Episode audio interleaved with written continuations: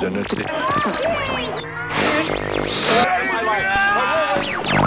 his name is just so bright and so sharp. What's his name again? Mr. The names have been changed to protect the innocent. Yo! Marty, is that you? Hey, hey, Doc. Here's Johnny. Bond. James, James, James, James Bond. Now, lady, what is your name? Mrs. Nevons. And uh, how about your fella here? They call me Mr. Tibbs. That's right. Mr. Henderson. Sharp little guy. I'm Rob Landers. And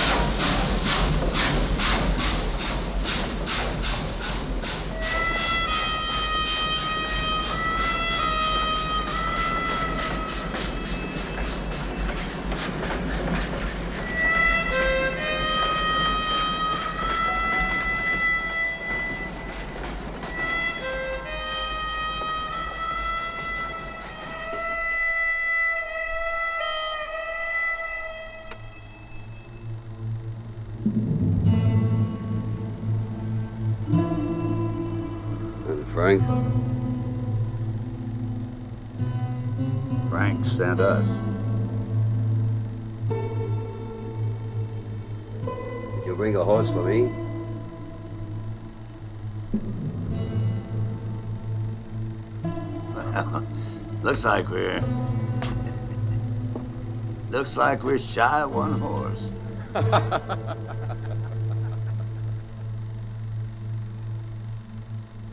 You brought two too many.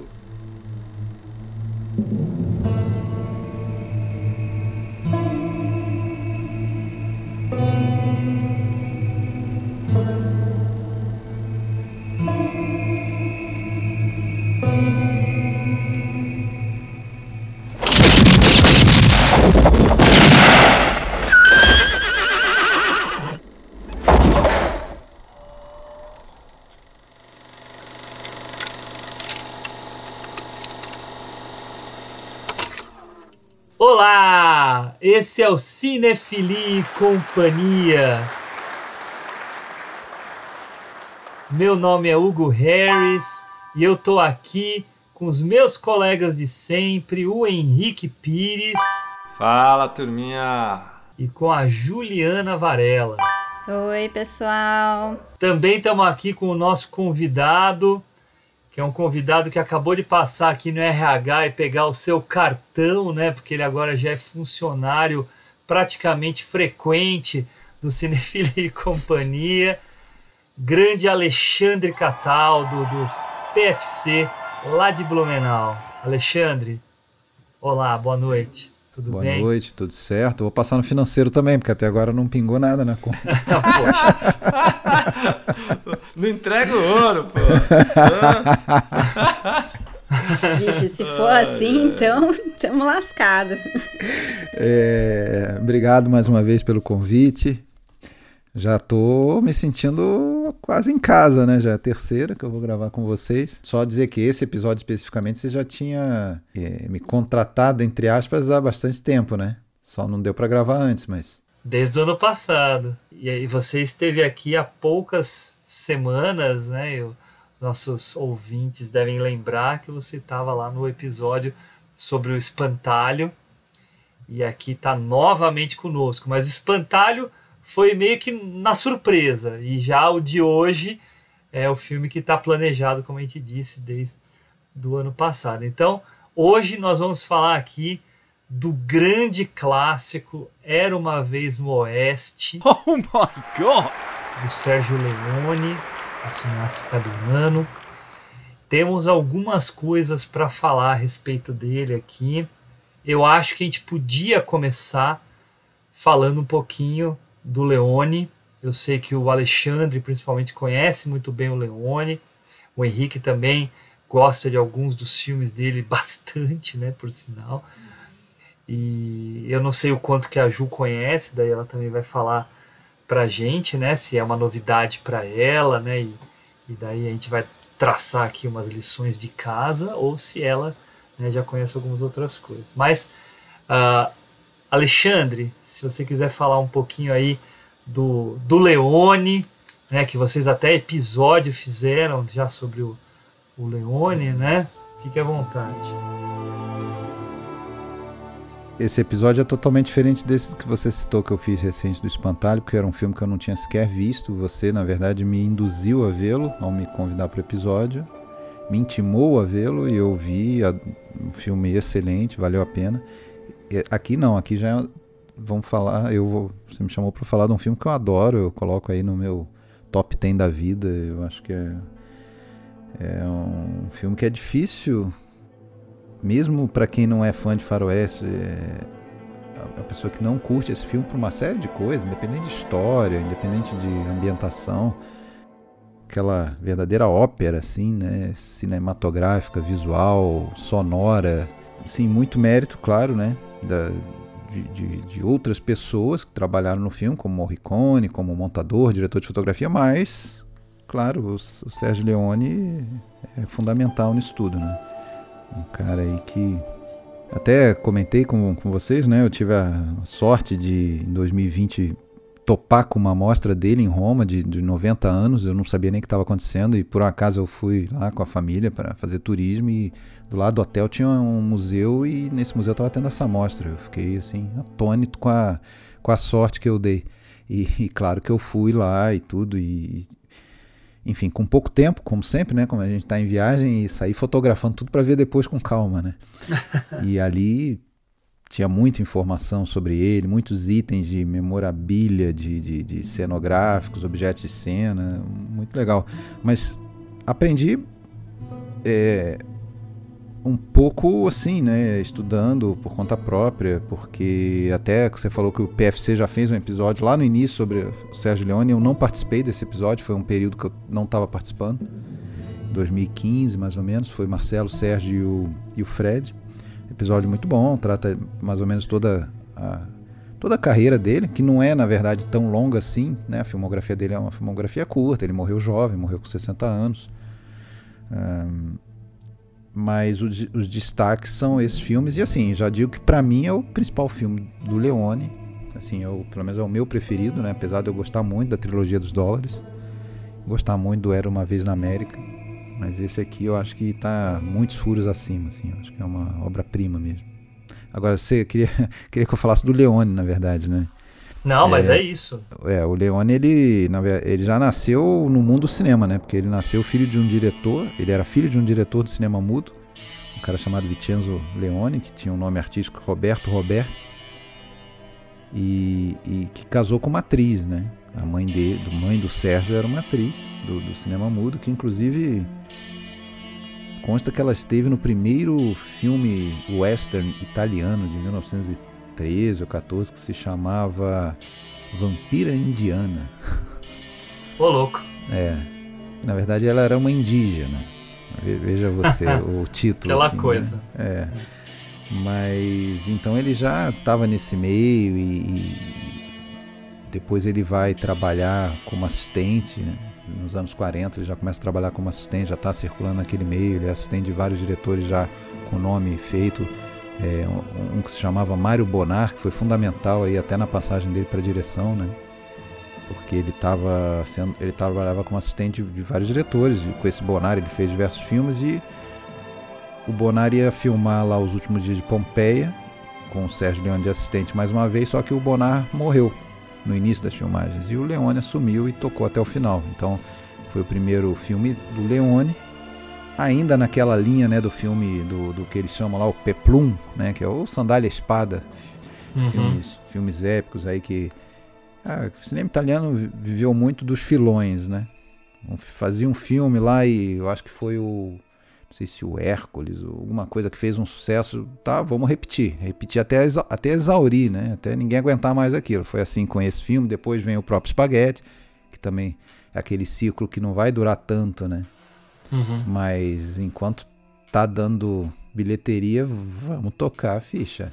O Leone faz o Colosso de Rhodes também, não faz? É, faz o Colosso de Rhodes, que aí é o primeiro dele mesmo, mas ainda assim é um filme de estúdio, né? É um filme que até aquela coisa, né? Quando você quer falar de um diretor, você quer ficar vendo lá no Colosso de Rhodes, lá nos últimos dias de Pompeia, o toque do Leone, que depois vai conversar com. Mas não. Ah, porque tem cenas de ação. Tá, mas esses filmes todos tinham, independente se era do Leone ou não. Não, não, não é por aí, eu acho. Eu acho que o Leone mesmo, assim, que a gente vai falar do, do- em relação a Era Uma Vez no Oeste, você vai ver a partir do Por um Punho de Dólar e o Por, uns, é, por um Punhado de Dólares, 1964. Daí é que começa mesmo o Leone, de poucos filmes, né? Se você for ver, vão ser seis filmes, praticamente. Legal, Alexandre. E você, Ju? Então, eu conhecia o Leone mais por nome, né? Por estudar e tal, mas eu sempre fugi de faroeste, né? Vocês sabem, não é meu gênero favorito, né? Esperava aquela coisa muito masculina, muito americana, né? Porque faroeste tá muito ligado com a história dos Estados Unidos e tal, então nunca me interessou muito, nunca me atraiu pra assistir. Então eu fui assistir realmente pro episódio, nunca tinha visto esse filme. E na verdade nenhum dele, assim, e Clint também não tá nos meus favoritos, um pouco pelos mesmos motivos. Mas eu me surpreendi positivamente, assim, eu esperava que ia ser uma coisa muito mais clichê, assim, do, do que eu imaginava de faroeste, né? Essa coisa bem masculina, bem, sei lá, bem cansativa, né? Você olha, fala duas horas e meia, você fala, nossa, vai ser aquele filme chato, não sei o quê. Mas não é, né? E, e Passa rápido.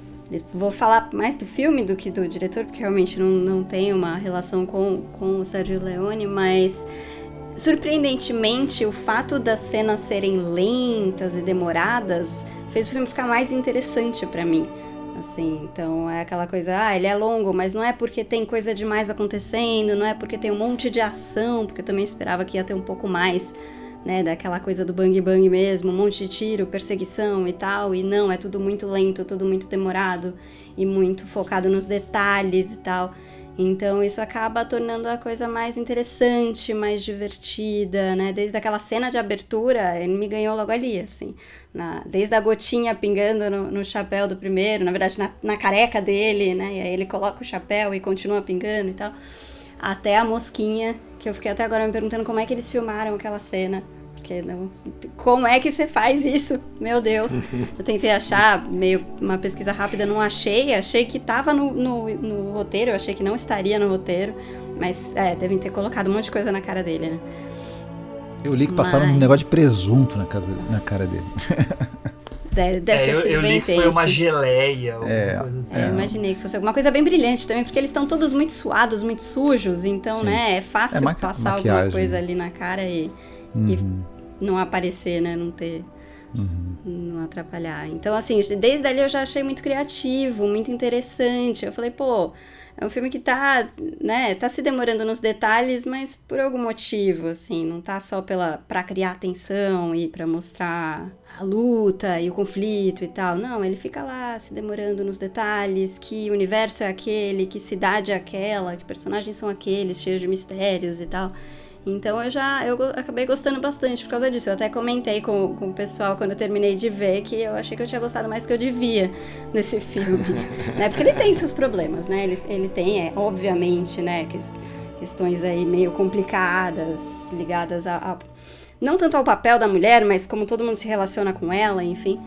Mas depois a gente entra nessas questões, mas no geral, assim, foi um filme que acabou me surpreendendo, assim, ele é longo. Eu vi em duas partes, mais porque eu comecei vendo super tarde num dia e aí depois continuei no outro, mas não foi cansativo, foi, foi divertido e interessante. A história, no fundo, também é, é mais interessante, né, porque ela tá, tá muito ligada com um sonho, com uma ideia de passado versus futuro, numa questão de mudança daquela sociedade e tal. Então, assim, tem mais ali do que só né, o confronto entre um bandido e um herói, né? Então, acabou sendo bastante interessante, assim. Deu, deu pra ver como ele, ref, ele serve de referência para muita coisa que vem depois, né? Como ele vai virar referência para um Tarantino da vida, para um Westworld da vida. A hora que eu vi a mosquinha, eu falei, meu Deus, a abertura do Westworld é isso. Tipo, tem isso no primeiro episódio e tal. Então, e o cenário também é igualzinho e tal. Então, várias coisas você vai vendo, você olha e fala, olha só,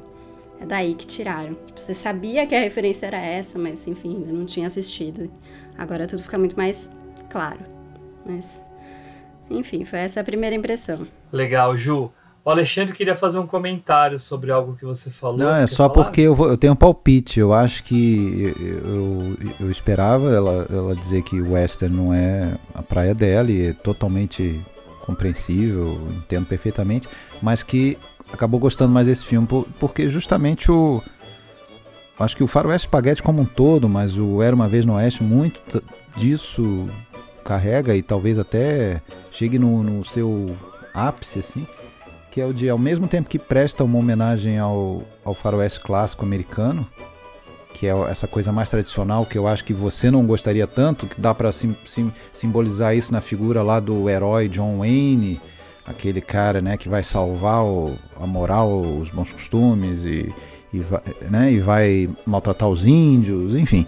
Uh, ao mesmo tempo que presta uma certa homenagem, porque esse filme tem referências a diversos, é uma compilação de referências ao faroeste clássico americano. É, é, é, quase uma coisa bipolar, porque ao mesmo tempo presta homenagem, ele subverte bastante coisa daquele uhum. gênero. Né? Você não tem mais o mocinho John Wayne, você tem uns mocinhos que também são meio barro, meio tijolo, uma moral duvidosa muitas vezes. Quem que é um dos mocinhos do filme? É um, é, é um bandido, né? Que tá fugindo da cadeia, que é o Cheyenne. Uhum. Né, o personagem de Jason Roberts. Quem que é o outro mocinho? É um cara que tá atrás de vingança, é, que, que é um, também é capaz de matar, mata um monte de gente já na cena de abertura, enfim. Então, assim, não, não, não, não, não tem mais aquele super-herói, né? Ou aquele cara que, que vai salvar o, o mundo, né? É, então, acho que essa subversão que mostra é, personagens mais é, falhos, né? É, e mais sujeitos a até uma questão humanizada mesmo, né? Até essa longueza que você aponta nas cenas, eu acho que ela se presta muito a isso, né? Você vê que não é, não é tão fácil, não é tão simples matar, né? Tanto é que as cenas de ação são. As resoluções são rapidíssimas, né? Sim. Essa cena de abertura tem isso. Fica lá 15 minutos essa cena. Agora, os tiros mesmos é o quê? 10 segundos, nem isso. 5 segundos resolveu. E, e no duelo final a mesma coisa. Tem toda uma lentidão, uma preparação e não tem aquela aquela coisa de ficar horas trocando tiro, né? Que isso aí com é. certeza te afastaria do filme, né, Júlio? Sim, não, é exatamente isso, assim, é, tudo bem, a gente está acostumado hoje a ver cenas de ação que demoram uhum, e tal, uhum. então não seria uma coisa tão diferente, mas sim, é super cansativo, mas acho que é isso mesmo que você falou da humanização, assim, você eu esperava ver uma coisa muito mais preto no branco, assim, né? Uhum. O herói o vilão, mas não, é todo mundo um pouco mais ambíguo ali. Até a, a, personagem feminina que é importante no filme, né? Apesar de ser a única, ela também é, tem suas ambiguidades e tal, uhum. não é nem, nem aqui nem lá. Então, isso tornou tudo muito mais interessante mesmo. Acho que é bem isso. Ele é um filme num, num momento de virada aí, né? Uhum. Sim, sim. Legal. Legal. E você, senhor Henrique, você que é o, o cara que escolheu o filme, mais ou menos, né? Você tinha, você tinha colocado o Era Uma Vez no Oeste, Era Uma Vez na América e deixou para Alexandre escolher. E daí no fim. Ah, é? Ficou, eu, era... não, não lembrava disso. Foi, foi isso. Foi isso. Ricão, se quiser falar um pouquinho aí, um pouquinho do, do Leone. Cara, pra mim, Sérgio Leone é, é um dos maiores diretores que eu considero eu vou só começar um pouquinho de trás para frente. Mesmo sem compreender, né, minha, minha juventude em relação ao cinema, entender o que é o cinema, mas olhando hoje, me dá assim uma tristeza de saber que ele teria é, muito tempo ainda para fazer filmes. E certamente eu gostaria dos filmes dele. O Sérgio Leone, para mim, cara, eu, eu acho ele muito completo, né? Se a gente falar de cinema de uma forma um pouco mais clássica, ele representa né, esse sentido. E ele tem algo que eu gosto muito, mas muito, e que às vezes incomoda muita gente, que é a contemplação da cena. A cena como um todo e não a sua dinâmica. Né? E o trabalho muito bem pensado, né?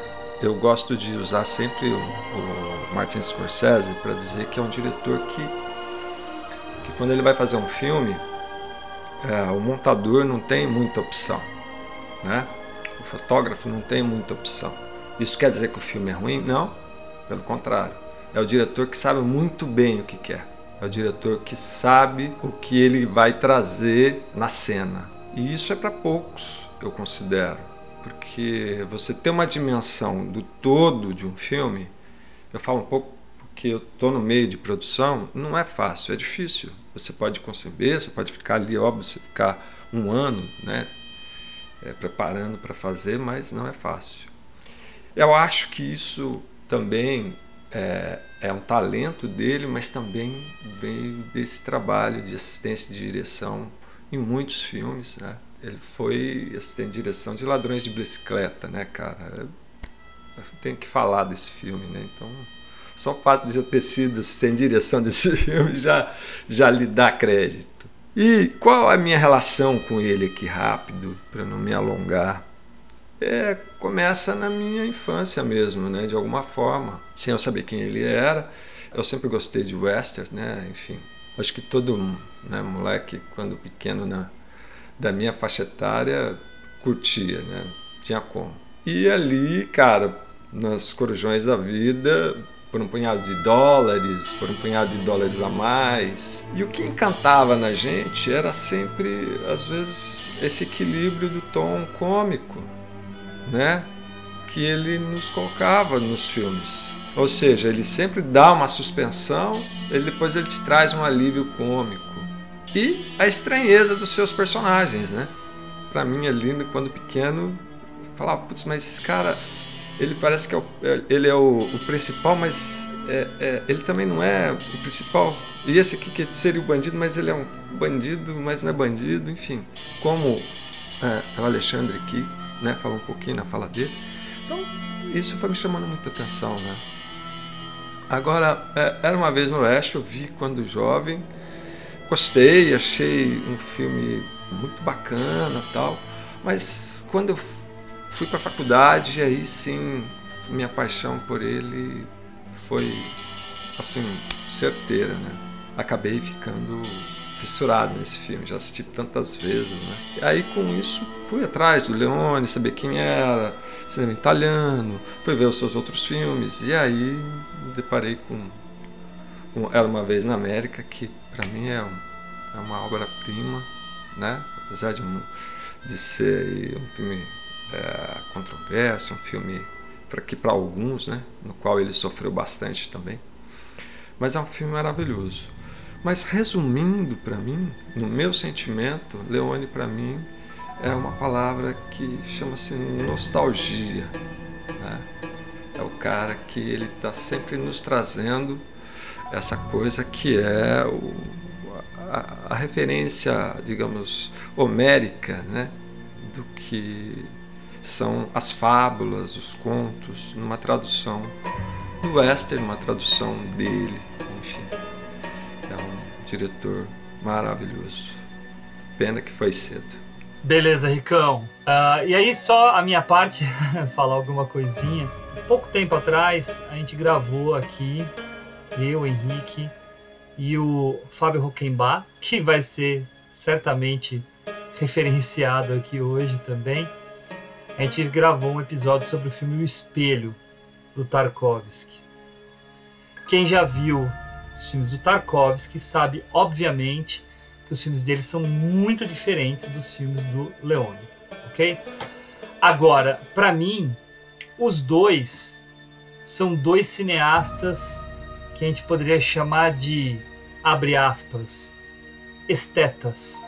São dois estetas cada um na sua área, no seu campo, né? na sua forma de pensar e de enxergar cinema e o tipo de história que gosta de contar.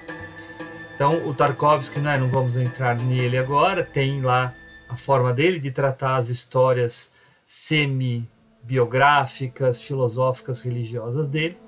O Leone tem a forma dele de trabalhar, sejam os faroestes, seja filme de máfia, que é o caso do Era Uma Vez na América, né? mais filmes que tem muito esse olhar é, para violência ligada ao comportamento humano, ligado a sei lá quantos temas que ele quis trabalhar, mas é um cinema mais de gênero.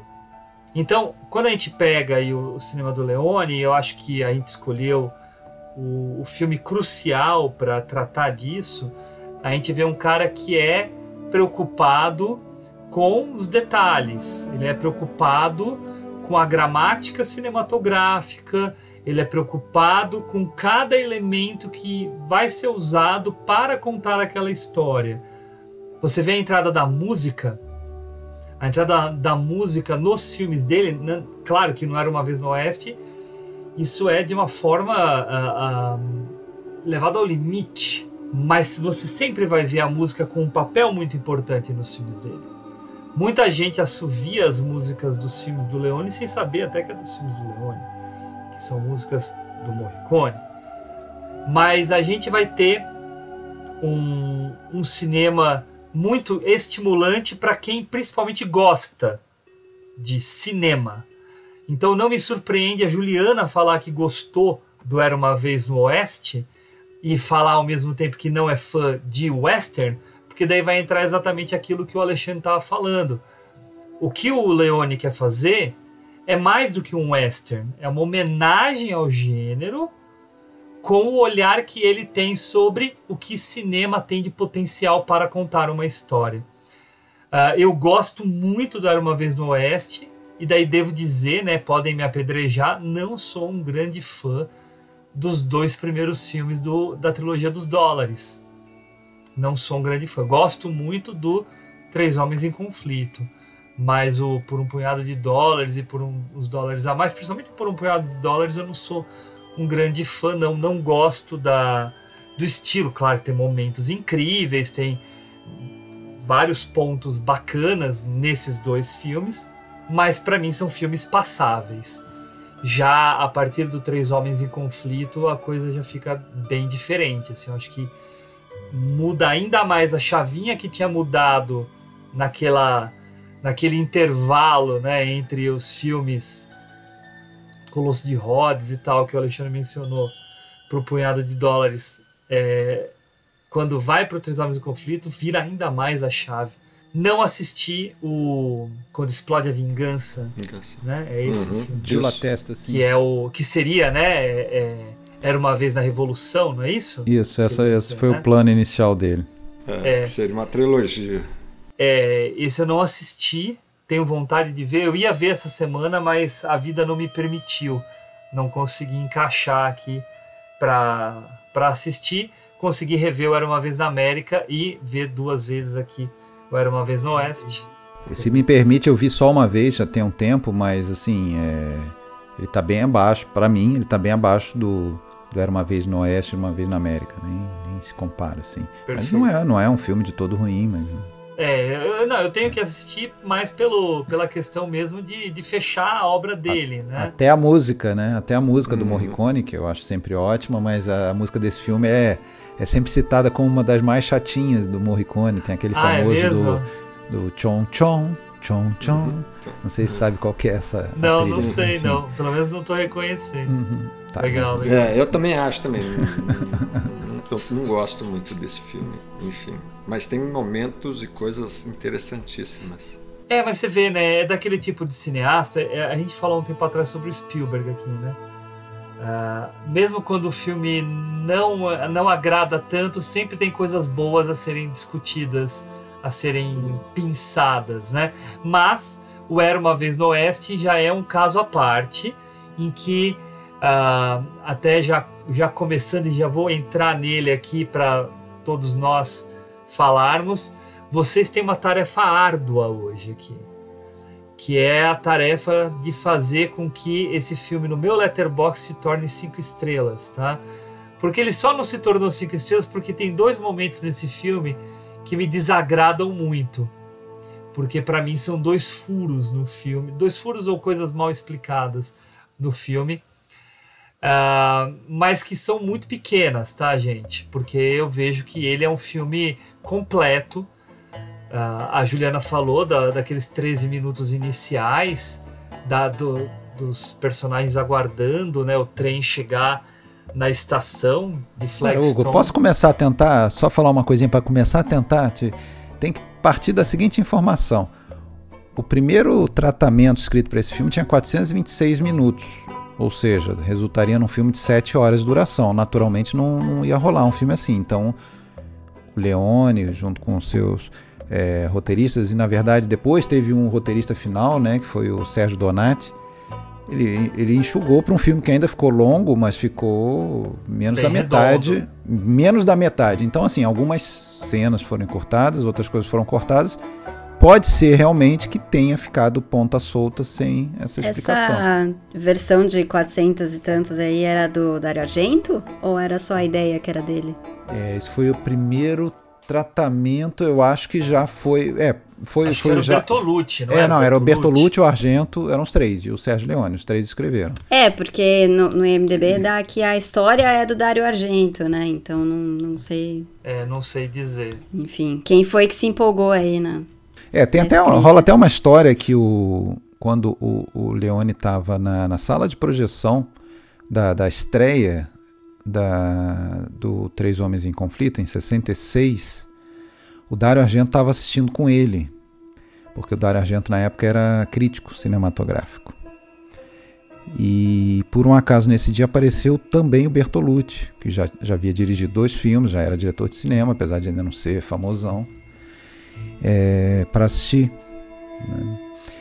E aí acabaram conversando os três e tal, e o Leone ficava naquela insegurança, né, querendo saber o que acharam, e ficou interrogando o Bertolucci depois do filme, o que, que você achou, o que, que você não achou.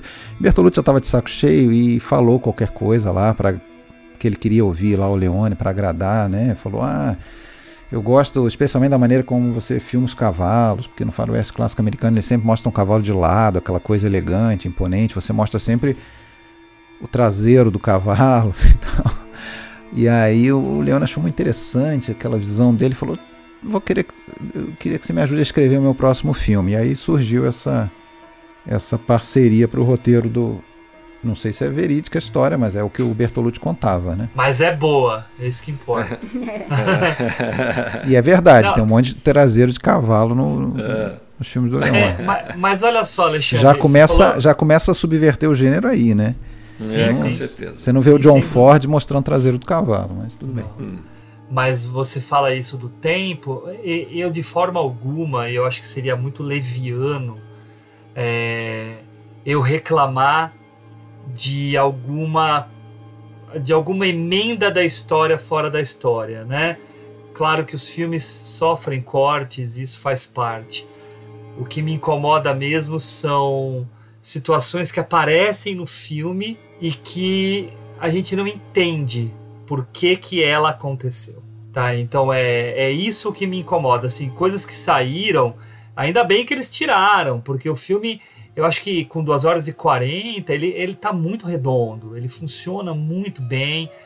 Ele consegue dar conta aí dessas duas histórias principais, né, que depois vão se entrelaçar, né, que é a história da Jill e a história do Harmônica? Então, essas duas histórias que vão, vão se cruzar e conseguir fazer isso é uma Na coisa. Na verdade, são várias histórias, né? Tem Sim. a própria história maior, né? Que é do progresso, da ferrovia chegando, o poder é, econômico é que, que, arrasta os seus problemas, a corrupção. É que para mim a história da Jill tá ligada à história do progresso. Sim, né? sim. Então, Também, é, claro, claro. Né, a, a, temática dela né, tá misturada, porque a história dela é afetada sim. por causa disso. Né?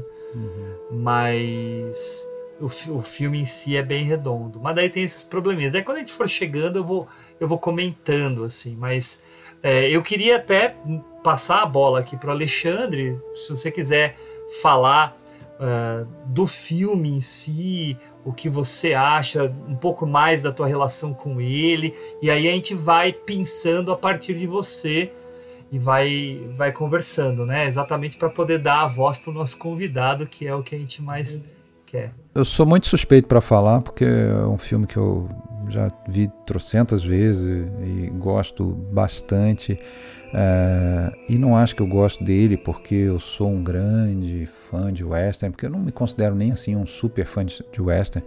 Eu gosto de, de muitos filmes do gênero, mas sem parar para pensar, não, eu gosto porque é western. Eu gosto porque são, são filmes muito interessantes e eu não e eu não me não fico assim limitado ah pelo gênero. Eu nunca fui assim de falar assim, ah, eu, ah, eu gosto de filme de terror, eu gosto de filme, então isso aí, ah, eu não gosto, não vou ver de jeito nenhum. Então, assim, respeito quem, claro, tem tem até porque assim, é como sempre falo, a gente todo mundo tem um tempo finito, né? Seu tempo para ver filme pra, é finito, limitado. Então, a gente tem que fazer escolhas. Né? A gente não vai ver tudo de tudo, a gente tem que ir naquilo que a gente já, já sabe que gosta mais e tal. E assim, é um filme construído em torno de algumas, é, se for ver, até poucas cenas longuíssimas, maravilhosas, e dá para quase pensar assim que uma cena dessa sozinha daria um curta fenomenal, né? Se você pensar os 15 minutos da cena de abertura como um curta que acabasse ali com a harmônica é, matando os três, já estariam, nossa, um impactante. A construção da coisa, a mosca, o telégrafo, o, a falta de música ali só com som né, diegético e, e, e, aí entra toda essa questão do, do como é importante o, o, o, som, né, não só nesse filme, eu acho que em todos os, os filmes do Leone, uso do som, ele tinha lá na equipe dele o, um cara, um profissional chamado rumorista. Ah, é? É, eu vi isso lá naquela mostra, até um filminho passando lá, mostrando de cinco minutos, mostrando o trabalho do humorista. Na pós-produção, tá lá o Leone na cabine, o carinha lá no, no, na, na, zona lá de, de gravação e o filme passando na tela, e o Leone falando, ah, eu quero mais metal, menos madeira nesse som do cavalo, da, da, da roda, do, do moinho girando, e o cara, uma, um baú gigante, cheio de corrente, de, de coco, de, de milhões de objetos, parece um baú de, de, de uma brinquedo de uma criança. Ia pegando e testando, e o Leone, tá bom, não, menos, volta e tal. E o Leone lá comendo e falando com o cara. É, e aí são os sons que a gente escuta, que às vezes não tem nada a ver com o que a gente está escutando. A gente acha que é uma roda de moinho mesmo, aquele. Aquela, aquela roda girando e não. É o cara lá fazendo com garfo, por exemplo, uma coisa. Então o som, como que é importante, né? Sensacional.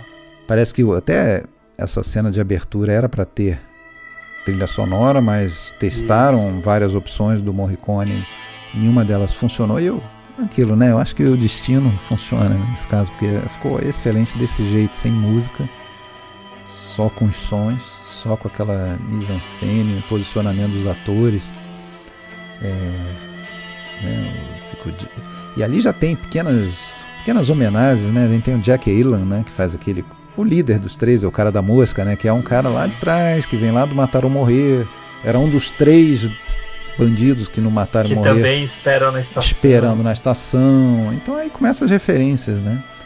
Até, até uma, eu, eu não participei do podcast do, do Filmes Clássicos lá sobre o, Sérgio Leone, mas eu escutei ontem para me preparar para hoje. Boa. E achei interessante. É, eu já tinha escutado na época, mas não lembrava. Aí o Marcelo Renault ele listou é, uma série de referências que tem nesse filme. Né? Depois a gente pode até falar se tiver interesse, mas claro. tem coisas ali que não precisaria nem estar tá ali, mas é bom porque compilou.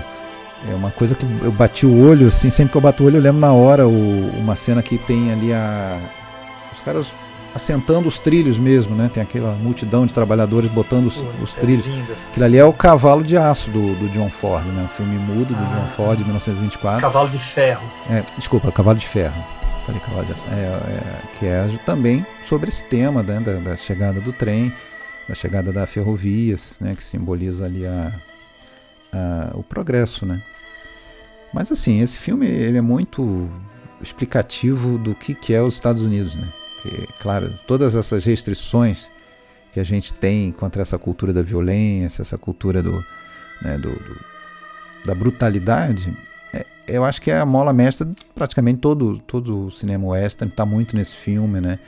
É, e tem uma coisa, tem alguns detalhes muito interessantes, até com algumas elipses quando na, naquela cena em que o na segunda grande cena, né, que é da da chacina da família, que aí remete ao Rastros de Ódio, né? Que a gente tem uma família chacinada pelos índios e tal. Quando o Frank, é aquele movimento de câmera que revela que é o Henry Fonda, né? O queridinho, sempre de...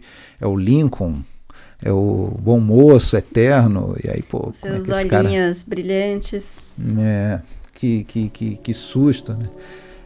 E aí esse cara vai atirar na criança. Na hora que ele atira na criança, com aquele sorrisinho sádico e tudo, corta imediatamente para o trem. A fumaça do tiro, assim, ela se mistura com a fumaça do trem. Então, Esse é, corte é maravilhoso. É maravilhoso, né? E lembra a gente que quem está matando aquela criança é o Frank, mas não é só o Frank, é, é, é, a necessidade da ferrovia chegar. Qualquer que fosse a pessoa que tivesse no caminho, a família, com sem criança, eles iam ter que dar um jeito. Na, na cabeça deles era a solução, né, para para a imposição, né, aquela coisa, né, do, do, do, da corrupção, né, do poder, da sujeira que vem junto com o progresso. Infelizmente é um, um efeito negativo. E outra, e outra elipse que tem no final, eu acho que é. Ah, quando o Morton, personagem do Gabriel Ferzetti, lá o, que é o, o empresário, né? Uhum. Quando ele morre lá na, na, na, poça de água suja lá, né? Imediatamente corta justamente para essa cena que eu falei há pouco do, do assentamento lá dos trilhos. Uhum.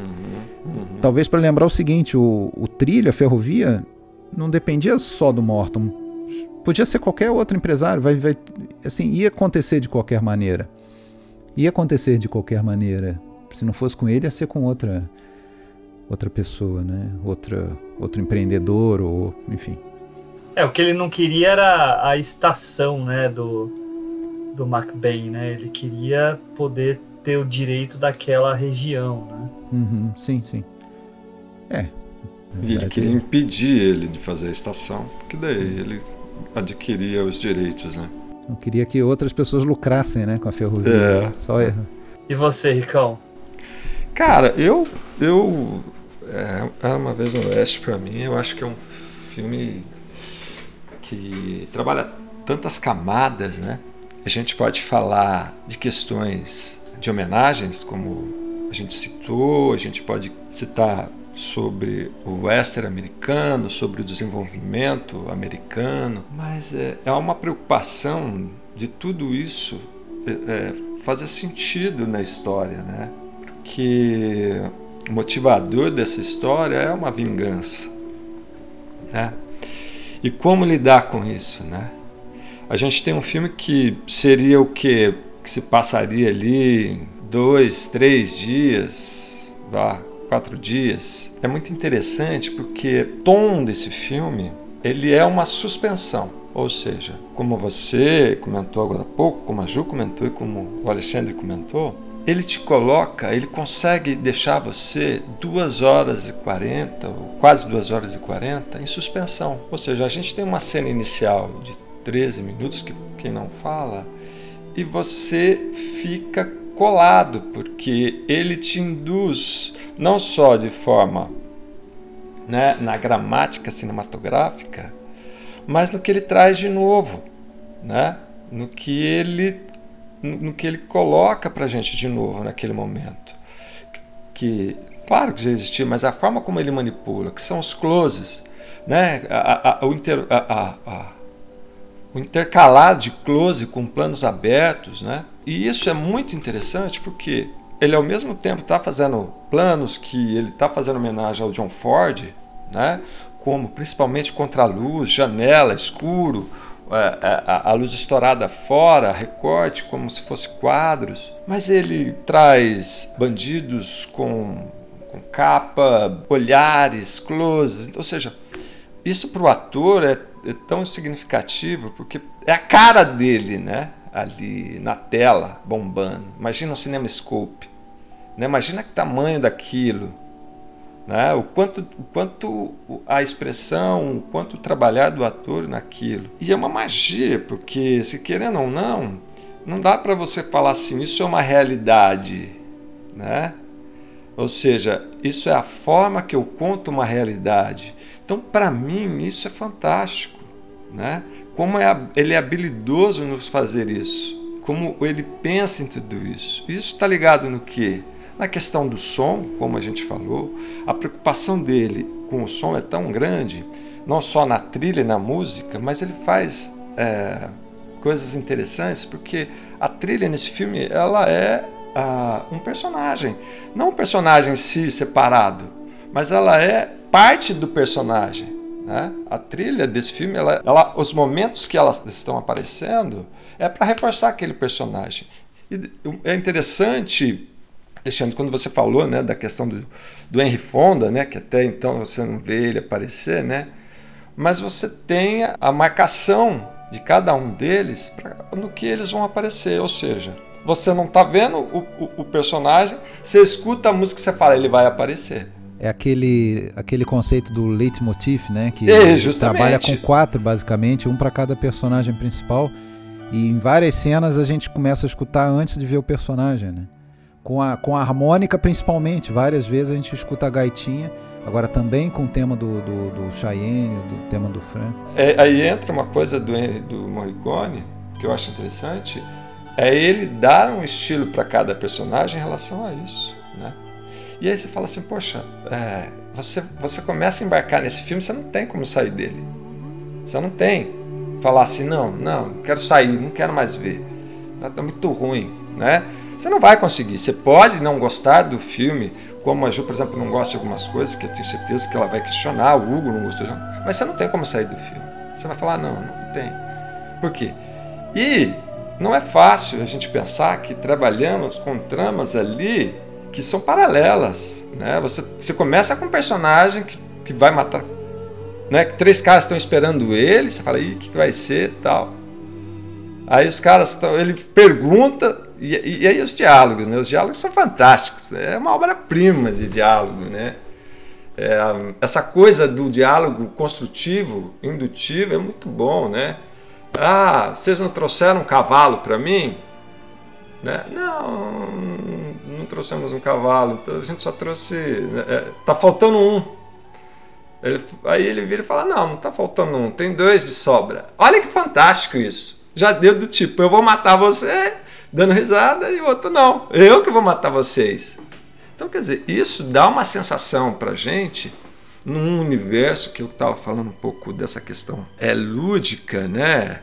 Dessa realidade trabalhada de uma forma um pouco mais é, fábula dele, que eu acho interessante, você fala, meu, o cara cria um estilo naquilo que ele está fazendo. Enfim, e aí a gente vai falar aqui, tem certeza de mais coisas aqui. Só, só, posso só falar um negócio, esse negócio do diálogo que você falou, eu acho que é uma das grandes marcas desse filme, do, do espaguete como todo, essa coisa do diálogo Sim. ser menos expositivo Sim, do que em relação. Se fosse no faroeste clássico, naquela cena, ele ia falar. Ah, é, onde está o meu cavalo? Ah, o meu cavalo, nós não trouxemos. Ia ser uma coisa mais, né? Não iam ser coisas até com tom de humor, né?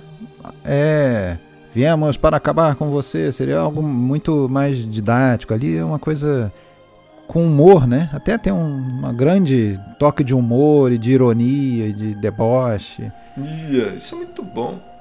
E às vezes momentos dramáticos, né, cara? Que eu acho que é interessante a gente falar mais para frente disso também. Eu, eu queria fazer um comentário. Uh, o filme me impressiona bastante pelo, pelos atores, em primeiro lugar. Eu gosto demais, demais da Cláudia Cardinale nesse filme.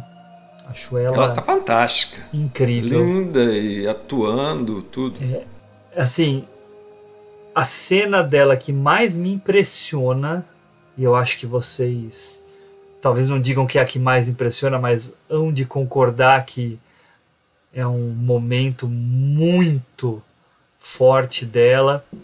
É quando ela vê a família McBain morta. E ela vai passando pelos corpos e você fica só no rosto dela. A expressão dela, cara, é uma coisa assim impressionante o horror que ela sente é, é, misturado à pena que ela sente a, ao ver principalmente a criança, né? O, é justamente isso que falar. Morto, e ela, e ela né? pergunta, né? Sim, ela, ela pergunta. Acho que é Timmy, né? O Timmy ou Tommy, Timmy, eu acho. É. E que ela e... não conhecia, né? Que ela que não ela conhecia. Não conhecia até, até, até um né? vizinho confirma para ela, não, esse era o Tim. Isso. É. E, mas não só nesse momento, né? Vários pontos do filme, quando ela é acossada pelo Cheyenne e ela fala, né? Se você quer vir aqui fazer a festa em mim, faz, chama seus amigos também, faça. Depois eu entro numa banheira, me lavo toda e vou estar tá nova como nunca, só com, uma, com mais uma história ruim para contar. Hmm. By the way, you know anything about a man going around playing a harmonica? He's somebody you'd remember. Instead of talking, he plays. And when he better play, he talks.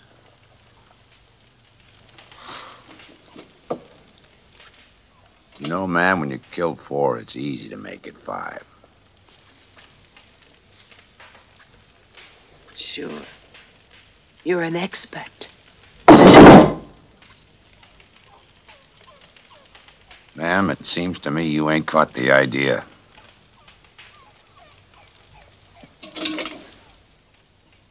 Of course I have. I'm here alone in the hands of a bandit who smelled money.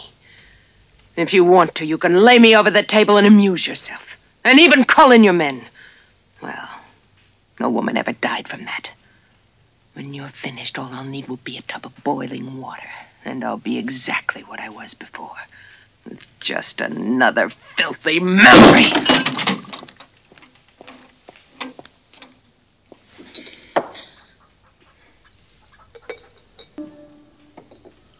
You make good coffee at least? Not bad. É, então, é a, é boa né? É, então ela, ela vai ela é tomar é o banho forte. quente também, meio como uma referência, porque é logo depois dela ter, enfim, dormindo com o Frank. Aliás, aquela, aquele momento dela na cama com o Frank, né? É bem, bem filmado, né? Porque começa a cena, eles estão. Parece que estão em pé. Parece que tá em pé, né? Ele vira a câmera. É, ele, ele vira tá a com a câmera né? deitada, daí ele faz o giro. Fantástico. É. é fantástico mesmo. E aí eu falo dela, né? Mas ao mesmo tempo, a gente tem um personagem extremamente calado, que trabalha basicamente com os olhos, né, que é o, o, o Charles Bronson, né, o harmônica. Eu não sei o que, que vocês pensam sobre ele, mas é um ator que eu gosto bastante. Eu adoro. Tem um filme dele que eu adoro. Eu, eu adoro porque eu vi há muito tempo atrás, mas eu preciso rever, que é o Passageiro da Chuva. Não sei se vocês já viram. Já vi, já vi, já vi. É do René Clément, né, que é o diretor do Sol por Testemunha, do Brinquedo Proibido, né? E ele faz esse Passageiro da Chuva.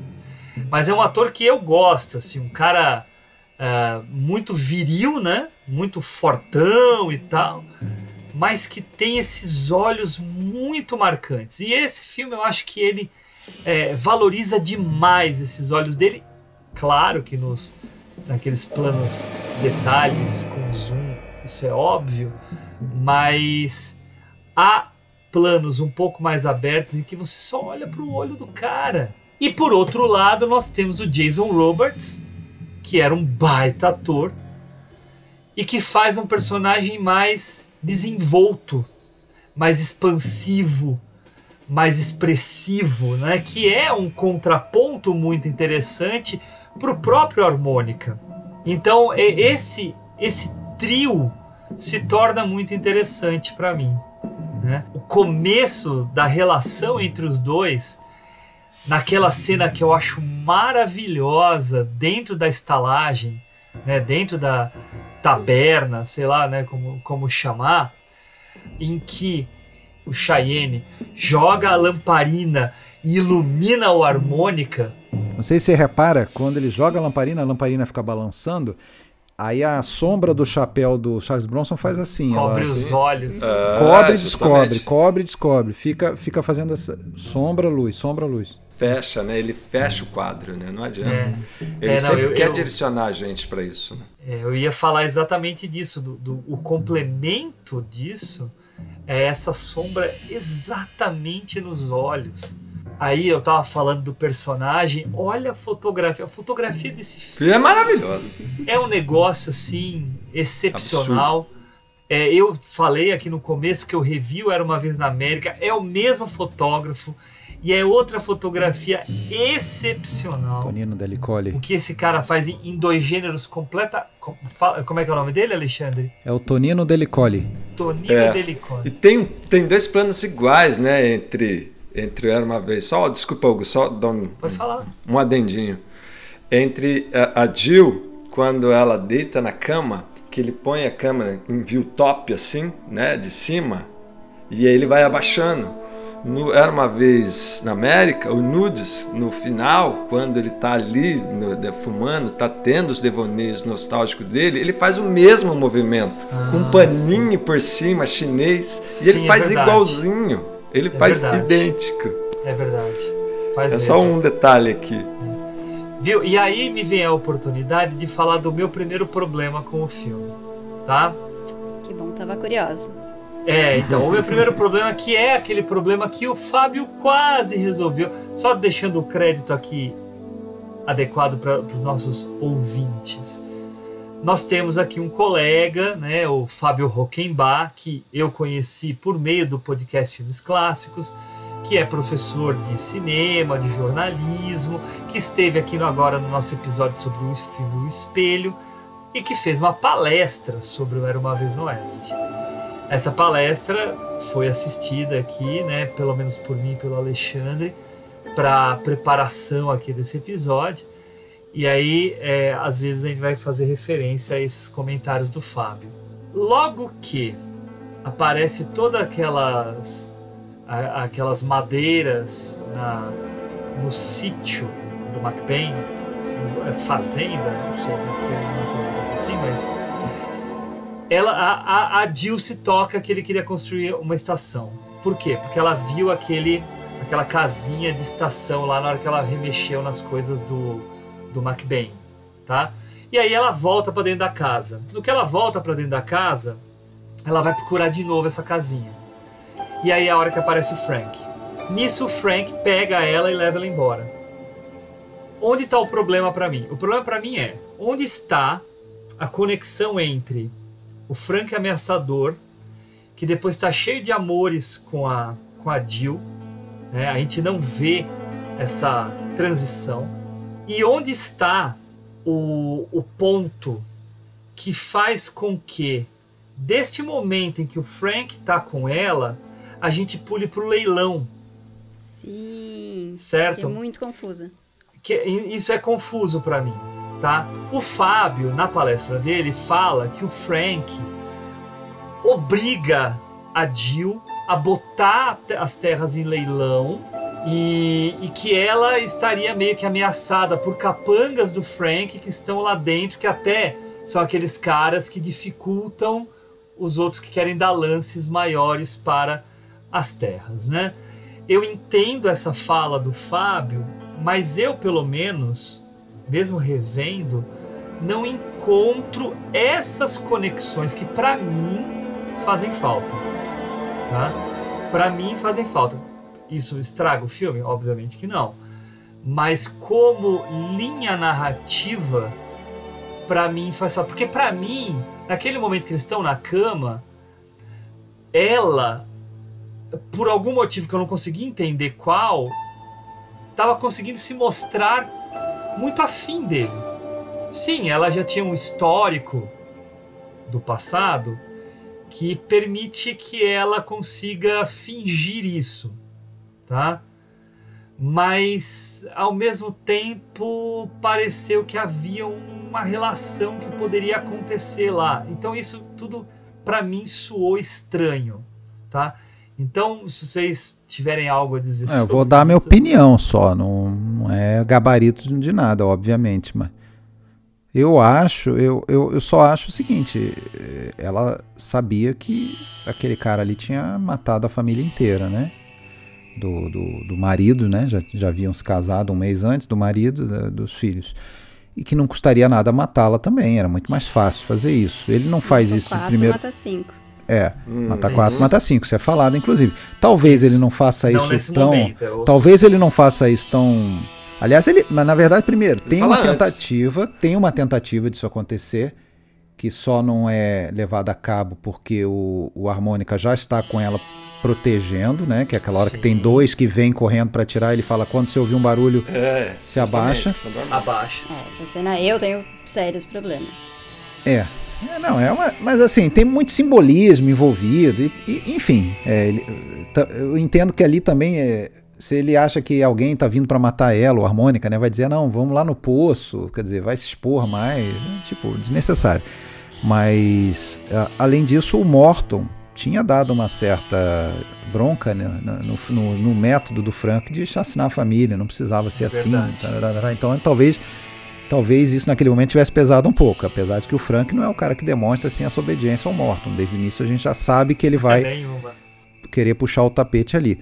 Agora, o que eu acho que é o grande gancho, essa cena que você falou da cama, é ela sabendo que ela provavelmente vai, vai ser eliminada, ela usa sim o, o, o, o grande atrativo que ela tem, né, que é o sexo, e, afinal de contas era inclusive a profissão dela em Nova Orleans, para fazer com que o Frank fique né, é, um pouco é, de- Desguarnecido. desguarnecido e perca a vontade, aquele, aquele De afã de, de eliminá-la. ele vai se mil aproveitar dele. Ele, ele chega né? a falar, ele um chega a pouquinho. falar. É, exato, desculpa, ele chega só a falar só pra afinar. É, o Frank assim, ah, o McBain queria casar com você, não sei o que, ele é o tipo de homem que casaria com você. Até que não é uma má ideia casar com você, ele fala isso, né? Fala. Hum, tem, Fala tem, assim. ele É, tem. também pensei Fala por assim. aí. Tem. É, Fala assim.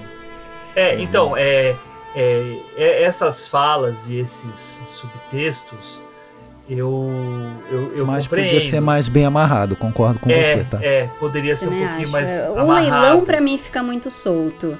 Porque, né, os dois ali na cama, beleza, ela tá tentando garantir a vida dela, nem que seja só por mais um dia, pra ela conseguir. Na minha cabeça, tentando depois montar as peças, ela, tipo, tava se livrando das terras para aquele leilão. Porque enquanto ela tivesse aquelas terras amarradas a ela, ela tava correndo risco de vida. Mas isso é um pouco incoerente, porque logo que ela vê a família morta e o motorista fala, ai, vamos embora, ela, não, não vou embora, esse é o meu lugar agora. Então ela tava muito determinada a ficar com aquelas terras. Como assim, de repente, ela muda de ideia, sabe? Então eu fiquei meio, tipo, ok, ele forçou ela a vender, mas não tem ninguém comprando essas terras, com quem que vai ficar? Tipo, ficou uma coisa muito solta mesmo. É que é o seguinte, eu acho Ah, assim. ninguém me ajudou ainda a subir as estrelinhas, pô. Por favor, né? Então tá, mas vamos lá, vamos lá. É, isso também é, como diz o Alexandre, né? É a minha forma, né? Não sei se ela vai coincidir aí para que você suba as estrelinhas. Mas é o seguinte, a gente tem que pensar nesse filme também, como um todo, na sua forma. É importante por quê? Porque é um filme que não tem fala. É pouquíssimas falas. E detalhe, não é um filme de trama simples. Não é uma trama simples. A gente tem várias tramas e subtramas. Né? Então a gente tem é, a trama como um todo, que seria a trama do desenvolvimento do trem. A gente tem um bandido, que é um bandido mais bonzinho, que é o Cheyenne, que vai ser usado literalmente. Então, quer dizer, olha quantas tramas e subtramas com pouquíssimo texto e textos que não trabalham de forma direta, eles sempre trabalham de forma ou metafórica ou indireta, né? Ou seja, sem contar a relação das personagens. Mas como um todo, a gente às vezes tem que lembrar que a treta maior ali em relação ao Frank, para ele tomar algumas atitudes, é pelo fato de que ele foi lá para fazer um serviço no qual ele fez o serviço, só que ele não sabia que o cara estava casado com uma mulher. Então, tipo, ferrou. Então, tanto é que o cara do trem, o, o dono do trem, que eu- o Morton, esqueci o nome, ele cobra isso dele no trem. Né? Só que na paralela a gente tem o, o Cheyenne voltando para falar, mano, tem alguém querendo me incriminar dessa história. E ele fala isso, tanto é que ele estava preso, fala que tem os caras que estavam tentando matar ele, enforcar ele. Então, isso é um ponto de partida no qual a gente tem essa postura do Frank. E é óbvio que aí a história desenrola um pouco para ele chegar lá e matar ela. Faz, para mim, faz todo sentido, no, no sentido dela falar o seguinte: bom, eu não sou uma mocinha nessa história, não sou a, a, a mulher boazinha. Né? Eu era uma prostituta renomada, digamos, em Nova Orleans. Cansei daquela vida porque apareceu um cara, um bom moço. Ah, quer saber, eu vou casar com esse cara. Ela até mesmo fala isso. Depois conversando com o Cheyenne. E eu vou voltar para lá e, e, e, vou casar com esse cara. Ela casa, quer dizer, né? E vai depois de um mês. Só que daí todo mundo descobre que ela estava casada com o cara, que ela era a herdeira direta daquelas terras. Então, o que, que ela ia fazer? Na princípio, ela falou: Mano, eu quero sair fora, pegar uma grana. Tanto é que ela fica com dó, convalescida, mas ela não tinha nenhuma ligação. Então, vou procurar pegar as coisas que der aqui. Tanto é que ele brinca que fala que costuma ter dinheiro ali dentro. Então, eu estou contando tudo isso para dar um, um reforço um, na ideia na narrativa para se chegar nesse momento, né? E a gente não tem algo objetivo que vá falar e explicar isso. Ele só vai ser entendido como um todo, pelo menos a forma que eu vi. Né? Ou seja, quando ele está ali com ela, bom, vou terminar o serviço, né? vou matar ela. Aí ela fala, bom, eu vou usar dos meus atributos, que é a única chance que eu tenho agora aqui, é a única carta que eu posso apostar. Tanto é que ela mesmo faz, se cede para ele. Quanto a ir para o leilão, né, a fazer o leilão, aí é uma elipse que talvez possa entrar na, naquilo que é a dúvida maior de todo mundo, da história dos quatro, das 400 páginas no qual precisou tirar alguma coisa ali. Sim, com certeza. Né? E Sim. que talvez pudessem ter tido um bom, bom trabalho nisso. Mas para mim não fica. Essa questão se resolvia com uma frase. É, assim, um, uma, uma cena. Frase. Uma...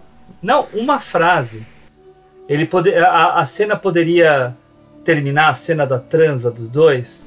Uhum. Poderia terminar com ele simplesmente falar assim: mas agora eu quero falar com você sobre as suas terras. Ponto.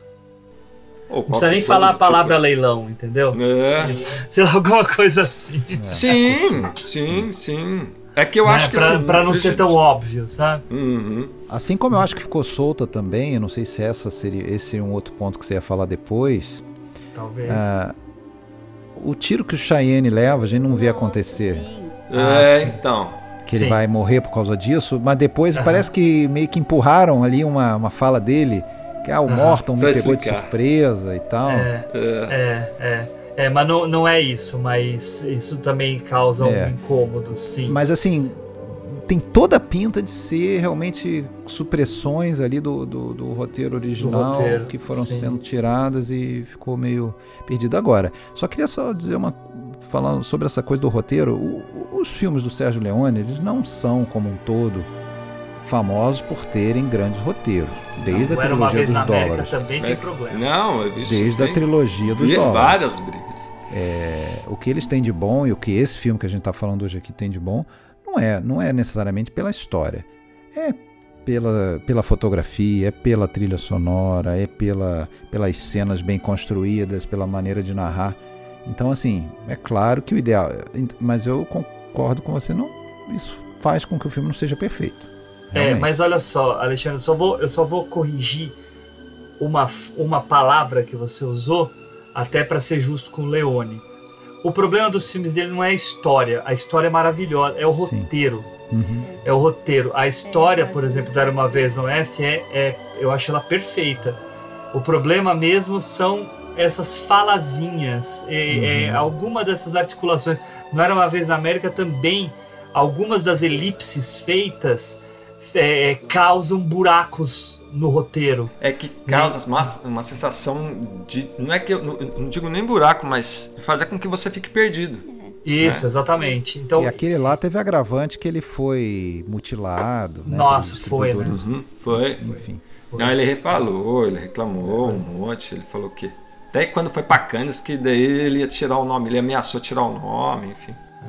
Eu vou, eu vou já emendar a, o meu segundo probleminha com o filme, porque ele também é na cena do leilão, para que vocês também me ajudem e vejam se vocês concordam comigo. Uh, quando termina o leilão, aparece o, o Harmônica oferecendo 5 mil dólares pelas terras, e esses 5 mil dólares serão pela captura do Cheyenne. isso. Que a prefeitura pagaria. Que a prefeitura pagaria. Uh, até aí, legal, bacana. Só que não há nenhum momento no filme em que eu entenda que é um acordo entre os dois. Claro que dá para supor, dá para supor, tá? Mas por que que isso me incomoda mais? Porque se não tivesse uma determinada fala em que o Cheyenne compara com isso, exatamente, compara o harmônica com Judas, como se ele tivesse sido traído pelo harmônica, né? Uh, não, não entendo que aquilo é um arranjo entre os dois. Uhum. Então isso também me causa confusão, pô. Mas então, mas é, é, é, mas é por isso que eu tô. É, é que eu quero dizer que assim. É, é desculpa o Alexandre tentado, e não é nem para contestar você, mas eu, eu vou usar do recurso que eu comentei. Não, e eu não quero ter razão, para ser bem uhum. sincero. Eu, eu não, quero estar tá errado. Eu quero que me esclareçam e eu fale assim: o filme é perfeito. Mas só para falar para você o seguinte: é como esse filme e esses diálogos é como se fosse é, é, em poesia, entende? O que, que, eu quero dizer com isso? Eles não. É, é, é ele está tão preocupado ele não tem em articular. Ele está preocupado com a lógica. É, justamente, entende? Ele está ele está muito mais encantado, por isso que eu digo que são fábulas, né? ele está muito mais encantado, muito mais encantado não, ele está muito mais preocupado em encantar a gente pelo, pelo, pelo visual, pela estética e pelo diálogo, mesmo que seja construtivo, enfim, mas ele tem uma poesia ali, é uma, uma, uma, uma licença, ou seja, porque pega o perfil psicológico do Cheyenne, né? Ele tem um perfil, se você olhar assim, tentar, parece um pouquinho Três Homens em, é, Conflito. Por quê? Bom e mal e feio. Um pouco ali. Por quê? Você tem um cara que é mais cômico, você tem um cara que é mais enigmático, você tem um bandidão, sabe? Então é nisso que eu acho que ele, que ele vai tentando construir, fazendo a gente. Só que é o seguinte, como ele quer complicar demais as tramas ali, faz a gente se perder. Tem momentos, se você não tiver ligado, você fala, pô, mas não tá legal isso aí, parece que tá, tá faltando alguma coisa aí no meio. Uhum. Né? É, Sempre você fica aquela fica sensação. Tá... Preenchendo muita coisa com especulações, né? Porque não é, tá. Justamente.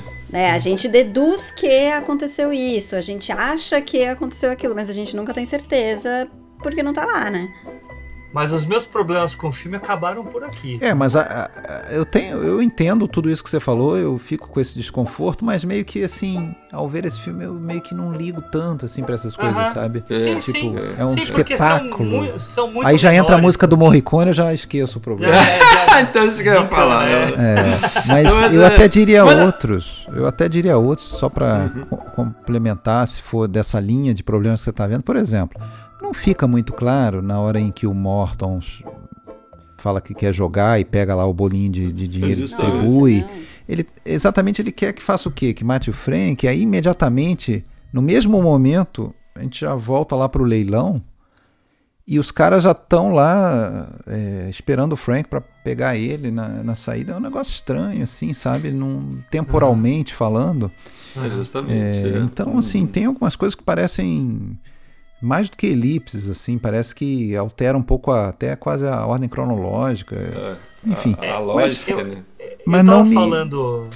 É, desculpa, Alexandre. Tanto, mas não é, mas não me não chega a me distrair assim, ou tipo, tá, tá bom, deixa. É, é eu, ta, eu tava falando antes sobre o meu incômodo com o por um punhado de dólares e por um dólares, uns dólares a mais que eu acho que é exatamente uma concentração muito grande desses problemas. Eu acho que esses problemas são uma certa herança do, do western spa, spaghetti, né, do espaguete italiano, mas que agora numa roupagem muito mais desenvolvida, sofisticada, é, com qualidade é. e tal. Uhum. Então isso fica muito pequeno, fica muito uhum. pequeno, né? Então mas deixa eu fazer um comentário, porque eu acabei de abrir aqui o IMDB do Tonino Delicoli, né, que o Alexandre mencionou. Esse ano ele faria 100 anos também. Né? Olha só. E eu tava vendo aqui os filmes que esse cara foi fotógrafo. Putz. bem impressionante. Além do próprio Bom, Mal e Feio, né? Que o Henrique Uhum. acabou de mencionar. Que adoro a- também. É, Vida é Bela, o nome da Rosa. É, é, exato, Alexandre. É, a Vida é Bela, o nome da roda. A Morte é a Donzela, do, do Polanski, que é um, é um filme do Polanski que as pessoas não dão muita bola e eu gosto. O próprio Lua de Fel dele também. Outros filmes do, do Fellini, né? Entrevista, o Ginger e Fred, a, a Voz da Lua, Os Novos Monstros, né? Do Dino Risi, né, Alexandre? Se não me engano, Os, no- Os Novos Monstros. É, dele e outros. É, foi coletivo esse filme. Ah, foi coletivo, né? La É. Combe Lucien, do, do Mal. Cara, vários filmes aqui. Decameron, Pocilga. Então, um cara aqui com uma obra muito, muito. Ó, Evangelho segundo São Mateus. Sim. Então, é um cara aí de uma De obra respeito. inve- invejável. Invejável. Assim como, assim como, claro, né, o compositor, eu acho que a gente tem que falar do Morricone, né, é, que nesse momento ainda, vamos dizer, estava meio que no início, né, ele começa a compor. Tá. compor trilhas nos anos 60 e até re- recentemente eu, eu vi o documentário que foi feito aí ano passado pelo, pelo Tornatori, o Ennio, Achei excelente, assim, são mais Nossa, duas eu não tô horas, sabendo duas horas desse e vinte. filme, não, Alexandre. É muito, muito bom e foi feito aí pouco antes da morte do Morricone. Muita entrevista com ele, muita. E, e- e tem um lado assim que eu não conhecia tão, tão bem do Morricone, que é o seguinte, ele. Ele viveu muito angustiado durante esse período todo dele de, de, de compositor de trilhas, porque isso era mal visto no meio musical né, da forma, músico de formação clássica, como ele foi e tudo mais.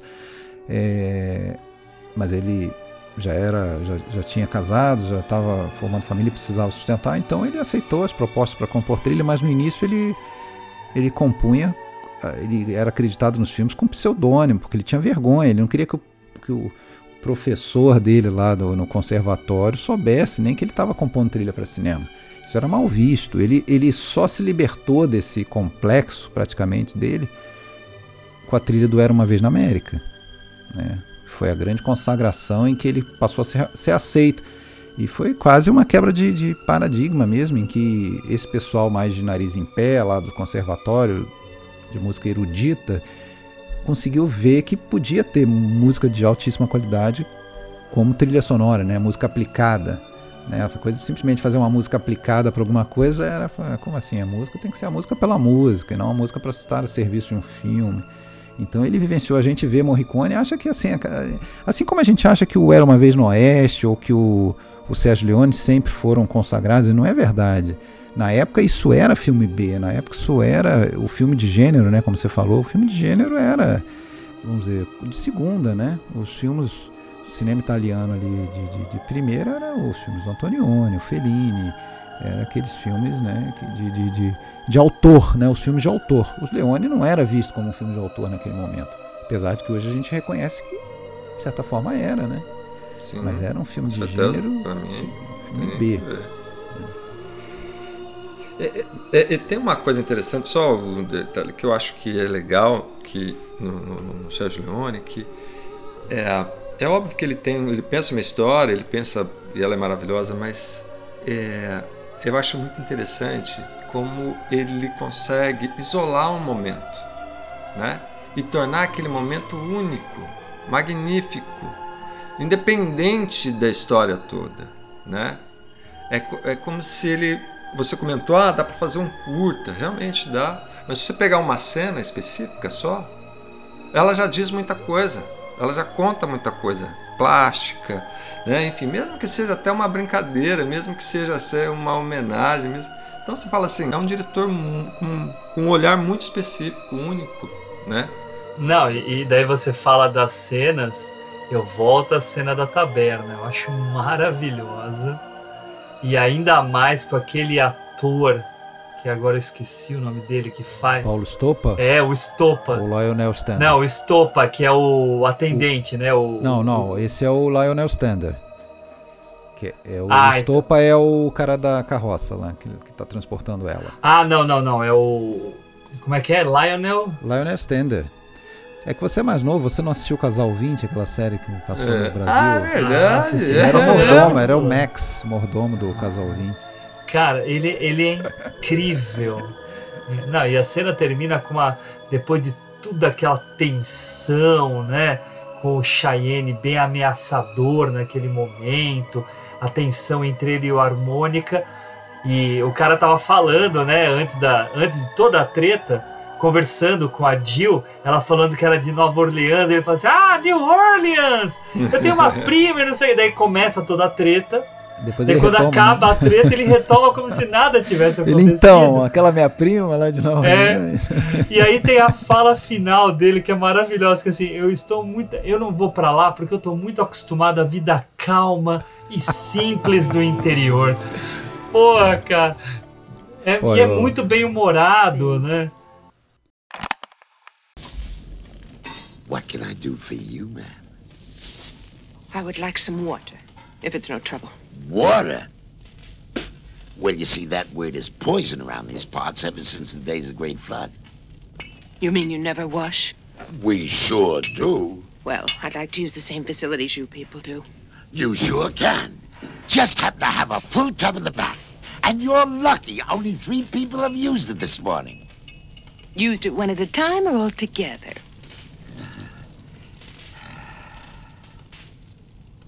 I can tell you're accustomed to fine living. Bet you come from one of those big eastern cities. New Orleans. New Orleans? You've been there? No. But I got a cousin down there. She runs a bar. You know, she...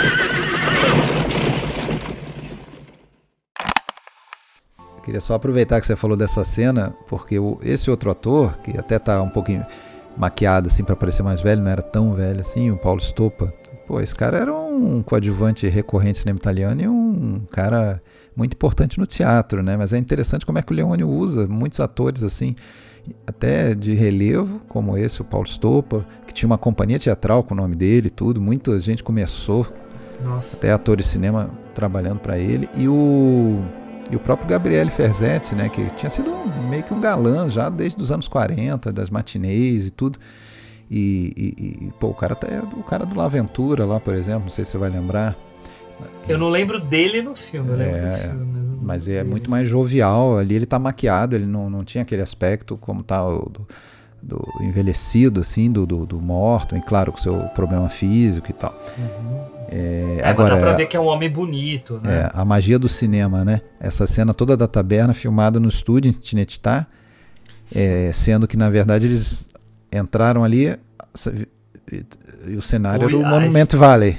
É, a estavam no- externa era a gente vê o Arizona. Monument Valley e aí quando entra ali tá no estúdio. É muito bom, muito bom. Eles até parece que levaram areia, né? Levaram areia do Monument Valley para fazer aquela hora que entra o Cheyenne. e o- ah não, entra o não o Cheyenne, mas entra depois o, vamos dizer, a quadrilha do Cheyenne que chega atrasada, né? Ele até fala, Ah, ah, se nossa. dependesse de vocês, eu tava preso, não sei o quê. Aí entra a quadrilha e entra assim uma nuvem de, de poeira, né? E aquela é, eles levaram do Monumento Valley a areia lá, meio ver- avermelhada para é, o preciosismo, né? do- Ah, mas muito Hum, legal. Até vocês podem me ajudar também com isso, que enquanto vocês estavam falando aqui, não agora, um pouco antes, quando vocês falaram que o Frank incrimina o Cheyenne, existe no filme alguma justificativa para eles quererem incriminar exatamente o Cheyenne? Ah, pra Tirar poder matar a família. Não, mas por que o Cheyenne? Por que Porque o ele era um bandido É, já co- famoso ali na É, época então tá e todos Não, os assassinatos eram dele, era fácil de ligar É. pra ele porque ele sempre deixava uma assinatura, né, com, Uhum. a, com tecido e tal. Acho que é um pouco isso. Não, Tipo, ele porque era o cara mesmo da religião, o bandido. É, porque mesmo os caras que foram lá na estação também estavam vestidos com Sim. roupas como se fossem também do, da- do bando do Cheyenne. Quer dizer, Cheyenne Sim, tá fazendo tudo. colete. É. É, então eu, eu, eu queria. Essa parte da, dos bandidos no trem com a roupa eu fiquei meio tipo, mas por quê? É, é porque assim, seria interessante ver se que tinha alguma rixa entre o Frank e o Cheyenne. Novamente, preciosismo de minha parte. Mas Isso é agora que. preciosismo, são coisas É. que a gente fica sem saber mesmo. Mas Eu interpreto é um pouco por isso, porque era o mais fácil de incriminar, porque ele não era É, o mais é isso que eu ia brilhante falar. dos, dos bandidos. E é que ele tava preso também, né? Ele, não podia é, se ele defender. já era perseguido, então é, qualquer coisa foi ele. Era mais fácil É, é Ah, e, e- e por sinal, na cena da taberna é muito bom, né? Quando entra o Cheyenne e ele entra todo ameaçador, e só num determinado ponto que ele levanta os braços e revela a gema, né? Ele tá- É muito bom. Mas é porque ele sempre é, ele faz isso, né? Ele, ele, ele sempre muda, ele sempre te, te joga algo diferente, mesmo que seja numa sequência, numa coisa pequena. É, em uma vários surpresa. momentos a, a câmera não mexe, o que acontece é, que É. entra alguma coisa no quadro, né? Entra um personagem, entra a algema. Justamente, é. Agora pensando nessa, nessa coisa de, de ficar meio mal explicados, os motivos e tal, eu acho que eu passei boa parte do filme pensando nisso, porque você começa, sei lá, o primeiro terço do filme, você olha e fala, ok, todo mundo quer matar todo mundo e você não sabe por quê. É isso, tipo, é, o Velho Oeste é esse, é, é uma cidade no meio do nada, né, porque são, tipo, quatro casinhas no meio do deserto infinito ali, e, e todo mundo se odeia, todo mundo quer se matar e, e não precisa de motivo. É apenas a, a miséria, a É. pobreza, o, sei lá, o isolamento, qualquer coisa assim. Depois é que você vai começando a, É. a mergulhar nos motivos e, e- É. e o que, que tá acontecendo É, que é o mesmo. que ele quer fazer, né? Por isso que eu digo que, que é o que eu comentei, só dando um adendo, Ju, que o filme todo é uma suspensão, porque sempre tem algo a ser revelado. A- Toda cena tem algo a ser revelado. Ela não é só uma cena para. Ela, ao mesmo tempo que ela está complementando algo anterior, mas ela está trazendo algo novo para você. Então, ou seja, você fala, pô, aí agora, e agora, e agora, e agora? Né? E eu acho que isso só, só seria possível se tivesse essa quantidade de personagens e cada um com seu interesse tivesse entrelaçando isso para poder fazer isso andar. Se quiser muita coerência, né? Você já, já pode até questionar a cena de abertura, né? Porque depois a gente fica sabendo que aquilo ali, na verdade, foi um. seria um encontro que o Harmônica organi- eh, pediu para encontrar o Frank. É. Pra encontrar o Frank. Só que o Frank passa o filme inteiro sem saber quem é aquele cara que quer tanto falar com ele. Sim, né? Ele sim. fica- no final ele meio que fica, ele fica desesperado para saber. Ele fala, afinal, o que, que você quer de mim? Né? Então, pô, peraí, um cara armou para encontrar comigo. Eu já de cara não vou e vou mandar lá três para matar esse cara. Quer dizer, então eu já sei que é o- esse cara quer me matar? É, é estranho. É, já parte desse princípio, né? É isso, todo mundo quer matar todo mundo, né? É meio. Lógica deixa de lado. Na dúvida. Na dúvida mata, é isso. Ah, e outra coisa, a harmônica só é interessante, né? A gaita do, do, do, do personagem do Charles Bronson, que é um som, em tese, diegético. É, O personagem estaria tocando a gaita, mas ostensivamente a gente está vendo que ele não está tocando gaita nenhuma. Ele não está fazendo o sopro ali para tocar a gaita e isso não, não- eles não querem enganar a gente, não. É simplesmente eu, eu acho que é para ser quase uma coisa assim meio é, superior ao filme, aquele som da vingança, né, que, que a gente já escuta, que não tá saindo daquela gaita ali, mas Agora, os eu- personagens já escutam, né? Eu fiquei me perguntando, porque no momento em que revela a identidade dele, a história dele com o Frank e tal, ele revela por meio da gaita. Tipo, ele mostra a gaita e aí o Frank fala, nossa, é você. Aí eu fiquei pensando, ele passou o filme inteiro sem saber que esse cara tocava gaita. Tipo, todo mundo reconhece ele pela gaita e, tipo, É, também ele não tem- tinha vai visto até anotando, ó, agora. esse filme Não sei, mas eu fiquei pensando se eles já tinham noite- realmente se encontrado em alguma situação assim, então não sei. É que eu acho que Mas- não tem nenhuma cena com o Frank. Não tem, em né? que É ele isso que eu fiquei toca a gaita. pensando. Porque na hora eu olhei e falei, não é possível, mas acho que não tem. Não sei. Aí E é uma detalhe, coisa na, muito. e, e na hora, desculpe, na hora que o Frank tá morrendo, ele coloca a gaita na boca do Frank e aquele som da gaita vai vai morrendo. Isso. Morrendo. Porque é como se tivesse. Acabou a ali. função daquela som da vingança. A vingança tá É. cumprida. Ele não leva a gaita embora, ele Não é. deixa com o Frank. Desculpa, eu te interrompi duas vezes. Hugo. Pode. vai. Não, que isso. Eu, eu, eu, na verdade, queria é, aproveitar a fala da Ju, que a gente já está aqui bem avançado né, na nossa conversa, para introduzir aqui algo que a gente já falou lá no começo, mas que a gente não desenvolveu, que é o fato desse filme ter dois temas, né? O tema da, do progresso e o tema da vingança, né? A Ju falou, ah, é uma cidadezinha que não tem nada, que tem quatro casinhas e os caras querem se matar pra tudo que é lado, né? Eu acho muito interessante nesse filme observar a forma como Sérgio Leone, um estrangeiro que tá lá, né, fazendo um filme típico americano, é, claro que com esse viés, né, que ele puxa do western spaghetti, né, uh, ele vai falar dos Estados Unidos, né, do desenvolvimento americano. Claro que simbolizado pela ferrovia, que é o que proporciona mesmo né, essa invasão do território do oeste, que, claro que é uma invasão da civilização, com muitas aspas né, nessa civilização, mas claro que já tinha sido invadida por pessoas mais individualizadas. Por sinal, estou revendo aqui o filme Rio Vermelho, que versa exatamente sobre isso, que é um belíssimo faroeste também, mas nesse filme a gente vê, claro, que o mote da história é a ganância do homem que trabalha com a ferrovia, mas eu acho que deixando isso de lado, é muito legal ver a reprodução que ele faz, e daí o, Alexandre mesmo lembrou né, do, do filme do John Ford, do Cavalo de Ferro, dos caras construindo a ferrovia, mas você vê né, aquele plano lindíssimo que tem no início do filme, que o Fábio, por sinal, comenta na palestra dele, em que a gente tem aquela grua que sai de dentro da, da a imagem de dentro da estação para ir por cima do telhado e revelar aquela cidade em construção. Parece São Paulo hoje, né? Que é tudo né, em construção tudo é um terreno de aqui na rua, praticamente. Assim, é, então, é, é, aqui o nosso bairro Jutá é uma tá desgraça. Uma desgraça. Né? uma desgraça, é um canteiro de obra. E lá é isso. É um canteiro de obra mesmo que, que a gente tem como ver num grande plano geral que re representa, é, é, aquilo que a gente chama, nas minhas aulas eu chamo, a gente chama de plano emblemático. É um plano que já traz nele todo o tema do filme.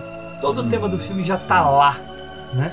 Sim, sim. Então, isso é uma das coisas importantes. E que a trilha nesse momento é maravilhosa, que é a trilha que seria da Jill, né? É. Exatamente, não, e que, que é cresce, né? Ela parece cresce. que o Kubrick, parece que o Kubrick viu essa cena e ficou intrigadíssimo e perguntou e entrou em contato com o Sérgio Leone.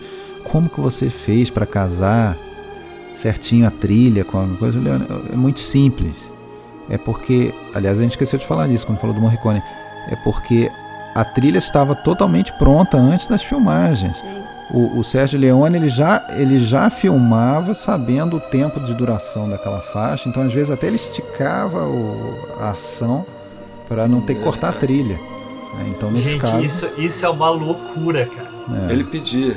É, Mas ele fazia ele isso sempre. para criar antes. Parece que pare, parece que não, não foi é, sempre assim. Eu tinha lido assim. que era para esse por causa desse filme pra, porque o Morricone fez a trilha, mas mudou muita coisa e aí Parece que no Três Homens em Conflito, filme anterior, a trilha já estava pronta também, mas ele não, não chegou a executar a trilha na, na no set como ele fez nesse. Nesse ele chegava a tocar a trilha para os atores antes, né? é, durante nossa, a, a filmagem. Não, e, e, e, funciona muito bem, porque é bem no momento que, que sobe a grua uhum. e revela que a música cresce. Uhum. Não, e assim, Isso é revela é a cidade, lindo. mas você vê ela. Você vê ela andando. Vê ela, a música é dela, né? Não, sim, sim. Então a, a música tem duas funções aí, porque ela também é progresso, não só o trem em si. Porque ela tá vindo de uma. De, de uma, de uma cidade maior e que ela era uma pessoa, né? Os vestidos, as roupas, mesmo ela sendo uma prostituta lá. Mas ela tinha a sofisticação dela. É, então, é isso que eu tô falando, né? Então, quer dizer, é... Sim, sim, você tem razão. O lance dos índios, o lance dos índios, o chegou a ver que o Fábio comentou, achei bem interessante. muito. Que esse filme, assim como a maioria do, do, do, dos filmes dentro do, do Faroeste Spaghetti, eles meio que abandonaram essa, esse subtema do, do indígena americano. Né? E esse filme ele aparece praticamente só em um momento dois indígenas, que é nesse momento que ela está na estação esperando parecem dois índios, mas você vê que são aqueles dois índios bem já inseridos na civilização, né? Já são empregados, é, já são é. mão, mão de obra explorada ali, né? Então é como se assim, é, isso aí já era, esse assunto já era. A gente não está mais falando sobre os direitos da tribo, sobre, enfim, eles já, já perderam o jogo. É, eu, eu acho que, que há, há, há aí um interesse maior mesmo nessa questão do progresso do que da, da luta pela terra. Da Uhum. luta pela terra dos nativos. Né? É, essa já pra Ainda é uma luta pela terra, só que a É, terra uma que já foi tomada. lu- É muito mais pelo dinheiro por meio da terra, né? É. Agora, agora é para tirar a terra daquele que matou o índio.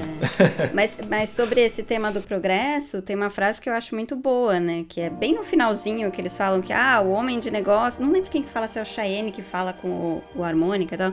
Que os homens de negócios vão acabar com a raça dos, dos homens de verdade, meio que assim.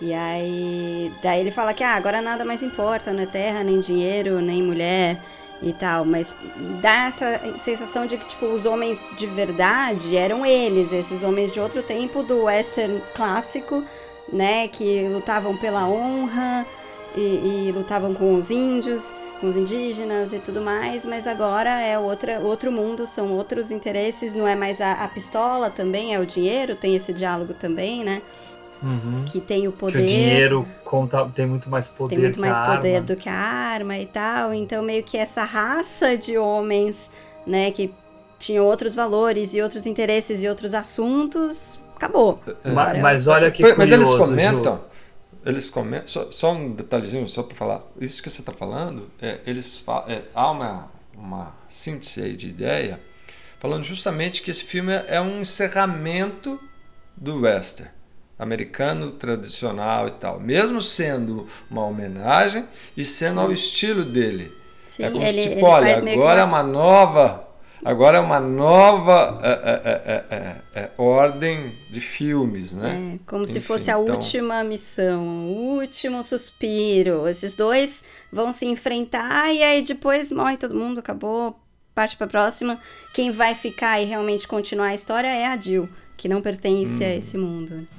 É, é, mas é que a Jill vai se é, se misturar ao progresso, né? Ela vai ser uma peça, ela é uma representante de uma peça importante para esse progresso, né? Que é a população das cidades ou da- das regiões por onde vai passar a ferrovia que auxiliam, que ajudam, que estimulam os trabalhadores que vão estar lá na, nesse, nessas construções. Mas eu queria fazer um comentário sobre essa questão do- da grana versus arma, né? Que o, o Morton diz pro Frank, né? Que o dinheiro conta muito mais que a arma. E naquele momento lá do jogo, o Morton ah, compra os comparsas do Frank para matar o Frank. Só que aí, quando os comparsas comprados pela grana vão matar o Frank, quem ganha é a arma, não a grana. É, porque nesse filme, quem são os protagonistas ainda são esses caras, né, da- das antigas. É, Eles ainda estão. Tem uma, ana...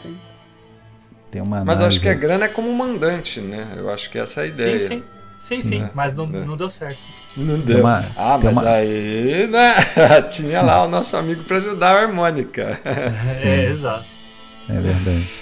Mas eu Porque ouvi uma. que- é- eu, que- quem vai matar o sujeito sou eu. eu vi alguém é que é, é- é engraçado, só comentando isso, desculpa, Alexandre, só, que é quando ele vê a, a Winchester enfiada ali no, na- no relógio, ali naquele lugar ali, ele saca aquilo, ele faz uma relação do tempo para falar pro Aham. cara. É, é, eu não me lembro é, agora É fala. meio-dia. É, coisa me- assim. cuidado com o meio-dia, cuidado com as 15 para meio-dia, sei lá, uma coisa do tipo. E aí É, ele se toca o- que tem um cara ali em cima. Faz o relógio né? de sol, né? Com a, É, com a sombra é, da água. Justamente, daí isso faz ele levar, é muito legal. Só um adendo aqui, voltando, só, só- desculpa, porque eu tô com isso já para falar e eu tava esperando um momento, eu não vi que não entrou, mas eu queria falar aqui rapidinho. É, sobre o Morton, né? O Morton, a gente, ele queria poder, ele queria poder, mas na realidade o que ele queria é encontrar o mar. É, esse era um dos objetivos dele. Tanto é que você tem o quadro que ele olha e você tem o barulho do mar e é umas ondas.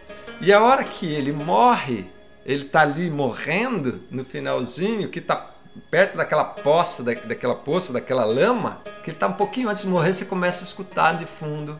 Tchá, tchá, tchá, porque ele tinha um objetivo, é óbvio, progresso e tudo, mas ele também tinha um objetivo de chegar no mar. Né? Que ele comenta isso antes. Por isso que eu falo, são tantas traminhas e subtraminhas. Não, eu ia falar que eu até vi um comentário sobre a questão de, de o quanto de político tem esse filme.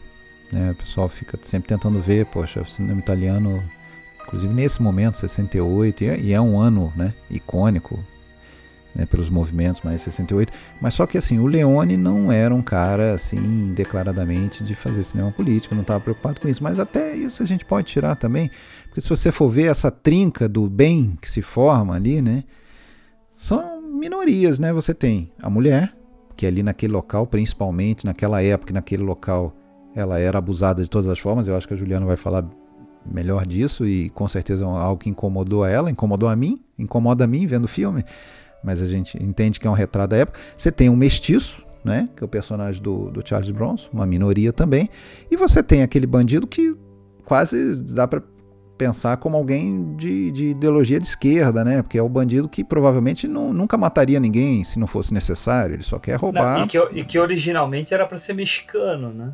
É, então, assim, você tem ali três que são de minorias contra lutando contra os representantes do, do poder econômico, corrupto, Sim. explorador, é, né?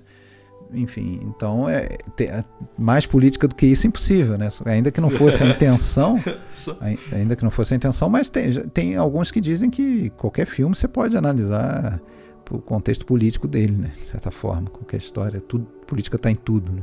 Ah, acho que até aquela, aquela cena que o Hugo tinha comentado da, do tiro no menino que depois parte para a fumaça do trem, né? Dá essa coisa de que quem está matando é o progresso, é o capitalismo, é, enfim, dá para interpretar por esse lado. Não acho que seja o objetivo, mas está lá. A morte do menino, ela praticamente se justifica no final do filme, né? Se você for pensar. Uhum. Porque o, o Frank deixou lá no passado, ele deixou o personagem do Harmônica sobreviver, né? Quando enforca o irmão uhum. e tal, né? Então aí arrumou alguém que vai querer se vingar dele, né? Por isso que. É claro, é claro que ele não sabia disso quando matou o menino, mas, enfim, matar todo mundo é uma boa medida para não ter nunca uma vingança contra ele. Mas, é, mas é legal, o, o, Frank, que deixa dúbio você ter levantado isso aí, porque quando ele mata todo mundo aí, aparece o moleque o, o capanga dele vira e fala para ele assim: Frank, o que a gente faz? Olha a genialidade.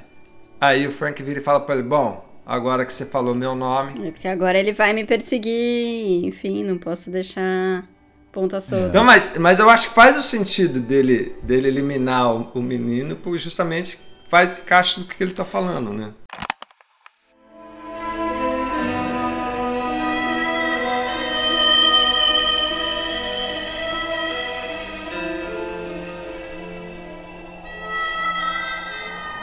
We gonna do with this one, Frank?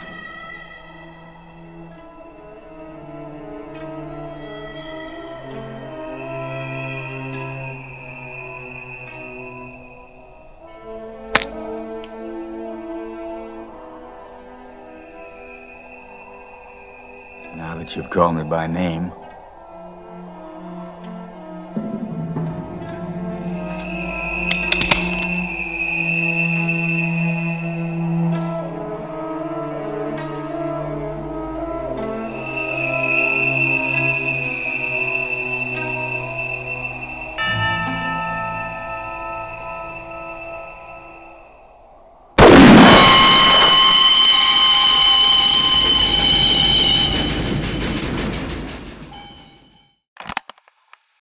Aliás, o irmão do, do, do, personagem dele, que é o que está sendo enforcado no sino, aquele cara ali era o diretor de produção, Claudio Mantini, que está fazendo aquela ponta.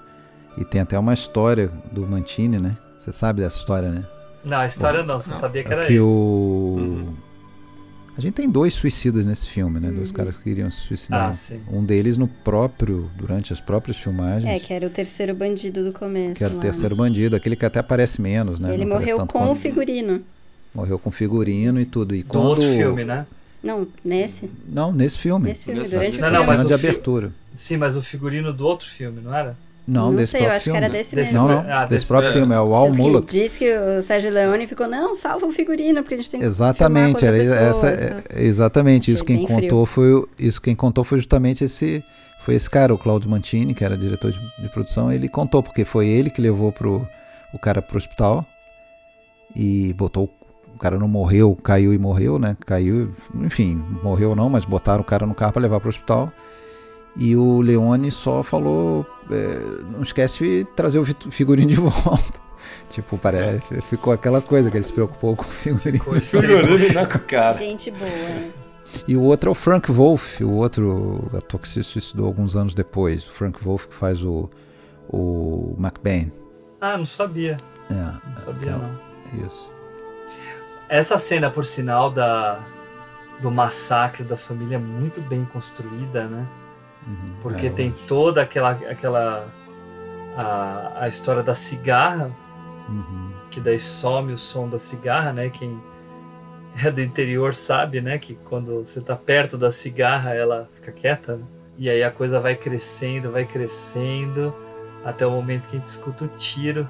Uhum. E até o cara entender. Aquela corrida dele, né, do poço, ele volta para Nossa, é demais. É fantástico. E as Mas mesas, né, que estavam montadas ali para coisa acabam virando é, Mesas do funeral. mortuárias ali. É. Não, é, Horrível. é, é, é um filme muito bem construído, né? Eu queria, assim, eu acho que a gente já tá chegando perto do nosso fim. Eu queria só comentar rapidamente, né, que o, o Leone ele não tinha esse elenco, né, como como o elenco pensado para o filme. Ele queria o Clint Eastwood, né, no, no papel do harmônica. Não ia ter graça. É, o Clint, o Clint não quis. Uhum, Ele achou que ele estava ficando muito marcado por faroestes. né? uhum. Eu acho que eu, eu, eu particularmente consigo enxergá-lo nesse papel, mas seria um personagem Seria bem totalmente diferente. diferente. Seria totalmente Bem diferente. diferente. É, mas assim, a- o arquétipo é o mesmo, né? Do cara É. silencioso, do cara misterioso. Mas nesse, mas até pelo desfecho que a gente tem da questão racial ali, né, do mestiço e tal, É melhor. ficou muito melhor, né, o Bronson aí. É isso que eu ia falar.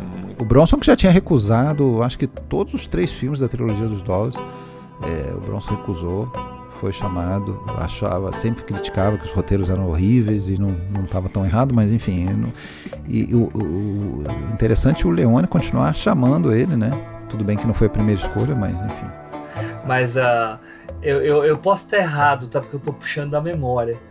Mas é curioso, né? Ele fazer um mestiço, sendo que eu, eu acho que ele era é, é, descendente de poloneses, É. ucranianos, Uhum, rá, sim. rá, alguma coisa assim, É sabe? difícil de comprar, né, esse mestiço. Buchinski, eu acho que era Buchinski, né? O nome dele. Era Buchinski, né? É, e o Henry Fonda também, ah, bom, bom de se dizer que o Henry Fonda, o Leone queria muito trabalhar com ele. Diz até que esse foi o grande eh, motivação dele fazer o filme, porque ele não queria mais fazer faroeste, né? A gente É. não falou isso, o Leone depois da trilogia É, dos é não queria fazer um faroeste. Ele já, ele era apaixonado pela, não só pelo pelos filmes de faroeste, mas também pela história dos Estados Unidos. Ele queria fazer o Era Uma Vez na América já nessa época. É, o, o- o estúdio americano falou ok, mas primeiro você vai fazer mais um faroeste, acabou fazendo dois, né? Só foi fazer isso, sei lá, quase 15 anos depois, ou Era Uma Vez na América. E, e- e aí o estúdio convenceu ele quando falou, não, e agora a gente já tem aqui o Henry Fonda, a gente consegue bancar o Henry Fonda e tal, pode fazer. E aí o, o Fonda veio, né? Não, e é Mas o incrível, Fonda né? não Porque. queria, né? Também foi um... Não, não queria. É, por causa daquilo que a gente falou, né? Eram filme, filmes B, né? O que, que, que Não, isso tem e a ele, ver comigo? e ele nunca tinha feito papel de vilão. É, e comigo, até é? ro- rolou um uma resistência do público, né? Porque não estava acostumado a ver ele como vilão e na primeira vez que mostra ele, ele tá matando uma criança. Então era uma Um coisa choque, meio, né? né? Você É. vê aquele herói americano matando, né? Com E aqueles ele tá bonitinhos. super bem no filme. Tá. Bem, E ele tá muito bem no filme. E, eu- e outra pessoa que eu vi que, que quase fez o harmônica foi o James Coburn. Que Ah, depois sim. até faria, né? O... Parece que ele pediu demais salário alto. Ah, pediu grana. Ah, É. entendi. Faria o outro, Mas né? o-. Ator, atorzaço. Entre um e outro, entre um e outro, eu prefiro o Charles Bronson. Também. Sim, sim, sim. Eu acho que combinou mais, né? Acho que Os dois que estiveram juntos na no Sete Homens e o Destino, que, é- que eu adoro, que é, que é a versão americana dos Sete Samurais. Já, já, isso mesmo. E aí só o comentário também de que no lugar do Jason Roberts era para ter sido o Eli Wallace, que ia fazer o Cheyenne, que tinha vindo já do Três Homens em Conflito. Que é o, pra mim é o grande nome lá, né? É o cara É. que rouba o filme. Né? Puta, rouba o filme, né? Não, e parece que um dos motivos do Henry Fonda aceitar o Era Uma Vez no Oeste foi porque ele foi conversar com o Eli Wallace, que era amigo dele, e que falou pra ele assim: Ah, o, o- Sérgio Leone tá te chamando, cara, vai, vai ser o melhor momento da tua vida. Vai ser, um- vai ser uma filmagem incrível pra você. E só pra terminar, né, a, a outra opção pra Jill, que quase foi mesmo, foi a Sofia Loren. Uhum. Quase foi ela. Ah, mas a Cláudia, pra mim, ela destrói. Ah, eu acho que ela tá. É, inclusive, ela- inclusive ela o marido, o marido da Sofia Loren, o produtor Carlo Ponte, já estava separando um dinheiro lá para ajudar na produção. E aí o medo do Leone foi justamente esse, né? Que com a Sofia Loren e com o Carlos, Carlo Ponte, talvez ia amarrar, ia interferir demais, né? E a Sofia Loren é, sempre foi famosa por ser uma pessoa difícil no set, que querer, querer impor as vontades. é. Outro dia a gente até falou, né? Filme que é aquele filme lá do, do Scolling, que ela é uma dona de casa. Simplória, ela levou a, a maquiadora dela escondida pro set, que ela não admitia aparecer sem maquiagem. é um dia muito especial. Então é difícil a cabecinha né, da, da, da estrela. Agora, esse tratamento da mulher aí, Juliana? Fala aí. Ah, eu, eu tava meio. Falo, não falo, não tem muito o que falar, né? Meio esperado até, né? Mas sei lá, me incomoda só pela.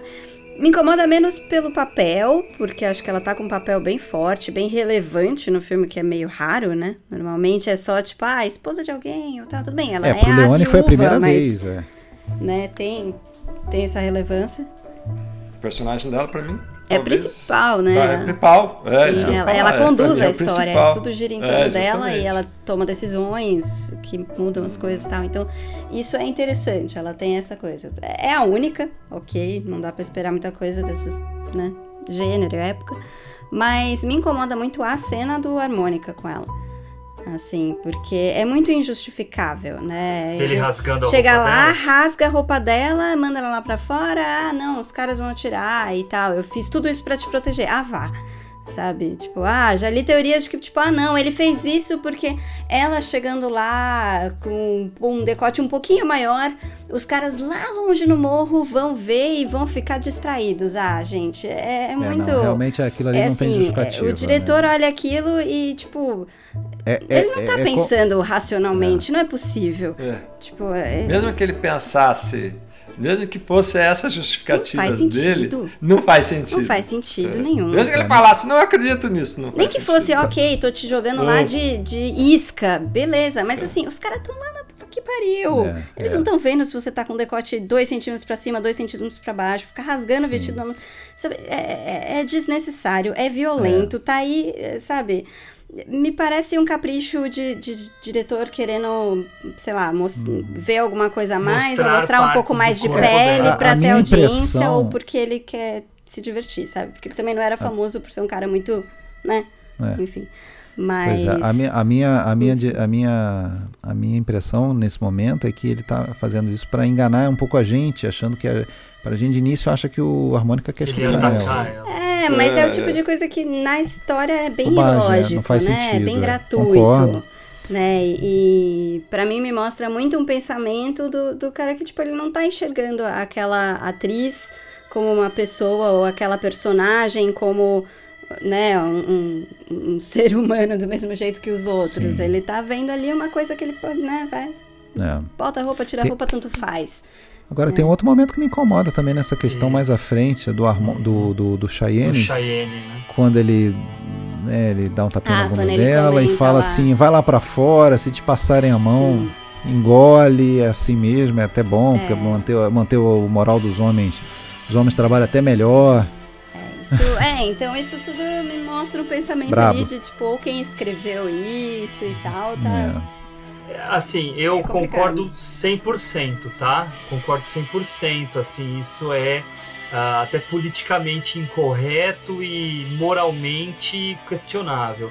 Mas ah, mostra muito um retrato de um pensamento da época também. É, no caso Né? do Cheyenne, sim. Acho Sim. que a cena do Cheyenne me incomoda menos porque, ok, o personagem que está falando isso. O Uhum. personagem É um pensa delinquente. isso, tanto que ela faz uma cara feia, não é que ela concorda, beleza. Você tá fazendo o retrato da época. A outra cena do harmônica, Não. desculpa, essa não é a jeito. época, porque não faz Não, não, sentido não. nenhum. Não. É. Né? Concordo. A única que me incomoda é a do harmônica. Essa do Cheyenne, pelo É, a do. Cheyenne, Eu assim, acho- a ideia Eu é acho ruim. interessante, eu acho interessante porque é, a gente está vendo só a ação dele. É óbvio que a nossa perspectiva de hoje é, é, e a nossa, né, e a nossa moral, nossa ética é, vai barrar. Não tem como você, você não, não se incomodar. Mas tem uma, uma coisa interessante que é a fala dele, né, é, antes quando ele, ele faz a mesma coisa, né? Porque o tapinha na bunda ele só dá no final, né? É verdade. Que ele- é, Depois só que, ele já tinha antes- falado, né? É, Sim. e ele fala sobre isso, né? E aí, a hora que, que ele fala, olha, é, minha mãe é, era uma. Você me lembra muito minha mãe. Minha mãe era uma vadia. Ela era uma prostituta, a melhor prostituta de não sei o quê. De Alameda, Alameda. De Alameda. Alameda. De Alameda. Ela era fera, né? Tipo, passava o rodo, digamos assim. mas era uma mulher. É, é, é. Eu não me lembro a fala, Não, mas eu tinha mas uma- uma o- grande o mulher. meu- o- é, e o meu pai, seja ele por um dia ou por um ano, deve ter Foi sido o homem mais feliz do mundo. Então, ou seja, é interessante que. E ele fala isso num tom. Por isso que eu falei lá no começo né, do filme, eu acho muito interessante. Esse, esse filme ele tem um tom nostálgico. E tem uma, tem um, tem um, um mérito aí pro, pro Cheyenne que é o seguinte, né, cara? Ele, ele não toca nela, né? Não, cena é, não, justamente. Os, ca- os Ele- caras dele ficam lá fora. A gente até acha, na hora que ele sai, meia hora depois, os caras devem ter pensado, ah, Se aproveitou. deu bem, se aproveitou, É. ele não fez nada. Não, ele é o primeiro a, a ameaçar, né? O, o- que você- Quando ele chega, você ainda acha que ele é um bandido, mal, depois da cena da taverna e tal. E aí ele chega lá, todo assustador, e aí ela já começa a rebater, né? A falar um monte de coisa e tal, e nada acontece. Então ele, Ele é um se- personagem bem interessante. Ele é. né? É super, É um personagem super. bem interessante. Que ela, que ela vai na, na- ela vai na gaveta e fica pensando em pegar a faca, né? Sim. Aí Então, Essa seja, cena isso, é demo- muito isso boa, mostra que não é uma mulher frágil, uma mulher boba. É, né? Pelo não, contrário, é então- uma mulher forte. É- é por isso e que é isso que falo. ele admira nela. Sim. E só, só, só, só um detalhezinho, Ju. Que ele faz é o lance do café. Ah, é. né? Que Você ele pede pra ela fazer o café. É, é, aí ele só depois lá na frente, daí ele toma o café, depois, quando ele já tá com o tiro, que a gente não sabe, né? Que ele faz essa cena que ele fala que o café é bom Uhum. Dela, né? Então é interessante isso. É, Desculpa, eles têm uma relação falando. bonitinha aí que vai crescendo, né? Eles são os que Sim. mais têm uma relação ali, né? Ela com a harmônica X. Um belo de um trisal aí, assim. perfeito. Dava pra eles aí. ficar, dava pra ele ficar no final. Pra que aquele tiro, né? Mas enfim. Hum, Mas, mas é por isso que eu falo que, tipo, o filme não, não, não, não faz mal a personagem, né? Porque ela, ela é uma personagem forte no sentido de que, tipo, ela tem presença, tem vontade, tem, tem escolhas, é, tem uma certa liberdade ali, boazinha. não é boazinha, É. mas também não é, né, não é uma fama fatale, ela, ela tá naquele meio termo que é ideal. Apesar do Cheyenne ter essa essa coisa de comparar ela com a mãe, o que dá uma certa né, santificação na personagem ali, mas é uma personagem mais cinzenta, mas é isso, são algumas escolhas ali que não justifica, né? Muito gratuito, né? Muito pra apreciação. Tem gente que vê nessa personagem dela, que foi a, realmente a primeira personagem feminina importante nos filmes do Leone, né? Porque na trilogia dos dólares as mulheres são só é, é, índias, enfim, dona de, de, dona de hotel, é, enfim.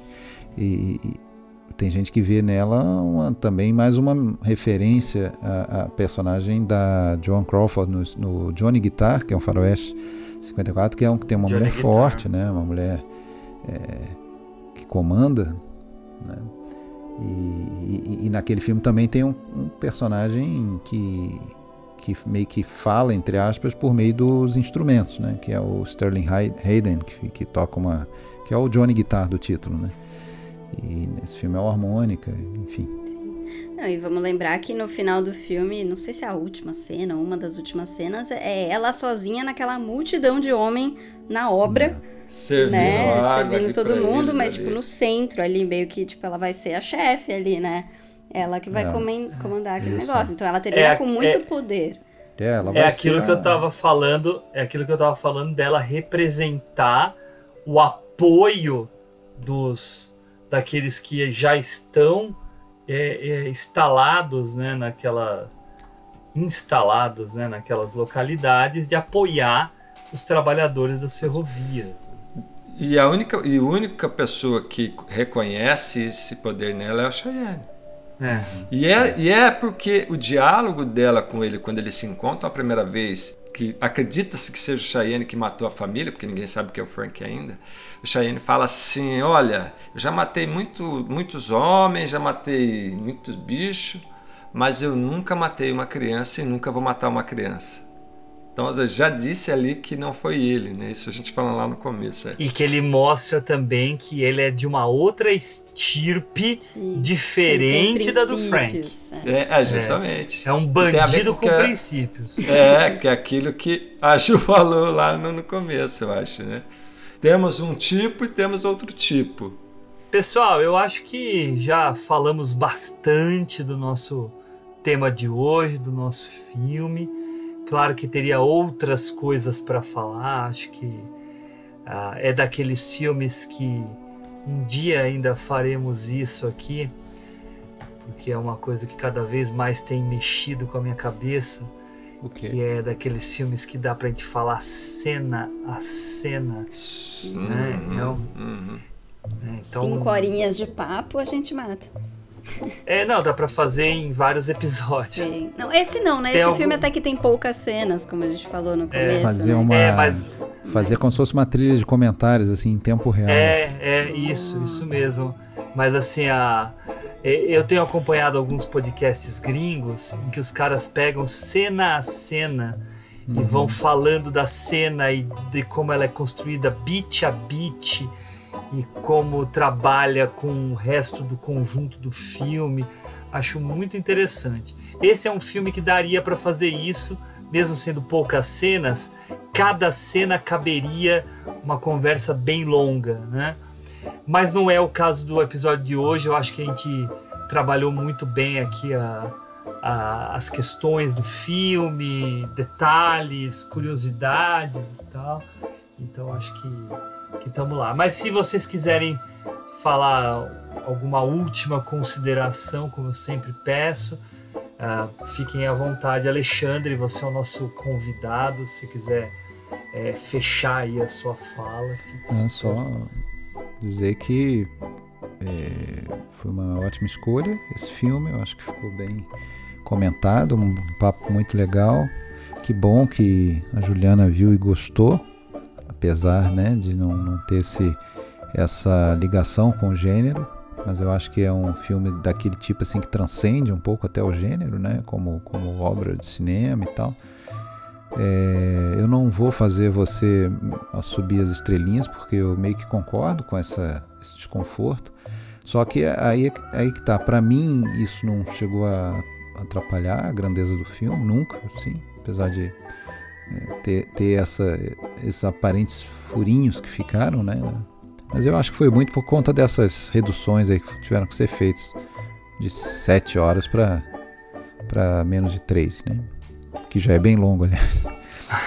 Bastante. Juliana, e você? Ah, valeu ter visto o filme, como né, o Alexandre falou. Realmente ele transcende um pouco o gênero, né? É legal que é um filme que ele pertence ao gênero e ao mesmo tempo subverte ou critica, ou né, mostra um pouco como ele tá meio antiquado, né? Então tem é, isso é interessante nele. Então valeu e enfim, é um filme com com essas cenas longas, interessantes, cheias de coisa pra gente prestar atenção e tal. Então rendeu um papo muito gostoso aqui, muito bacana. E tem problemas. Se for, se for por isso, por essa questão de, de gênero, 99% do cinema americano principalmente vai ter. Então, né, não seja por isso. Eu concordo com as estrelinhas do Hugo também. São, são detalhes que para mim também cai um pouquinho a qualidade por causa deles, sim. Eu acho que deve ter sido sim corte do roteiro e tal. Mas é isso, valeu o papo, acho que a gente cobriu bem. Boa. E Ricão, e tu?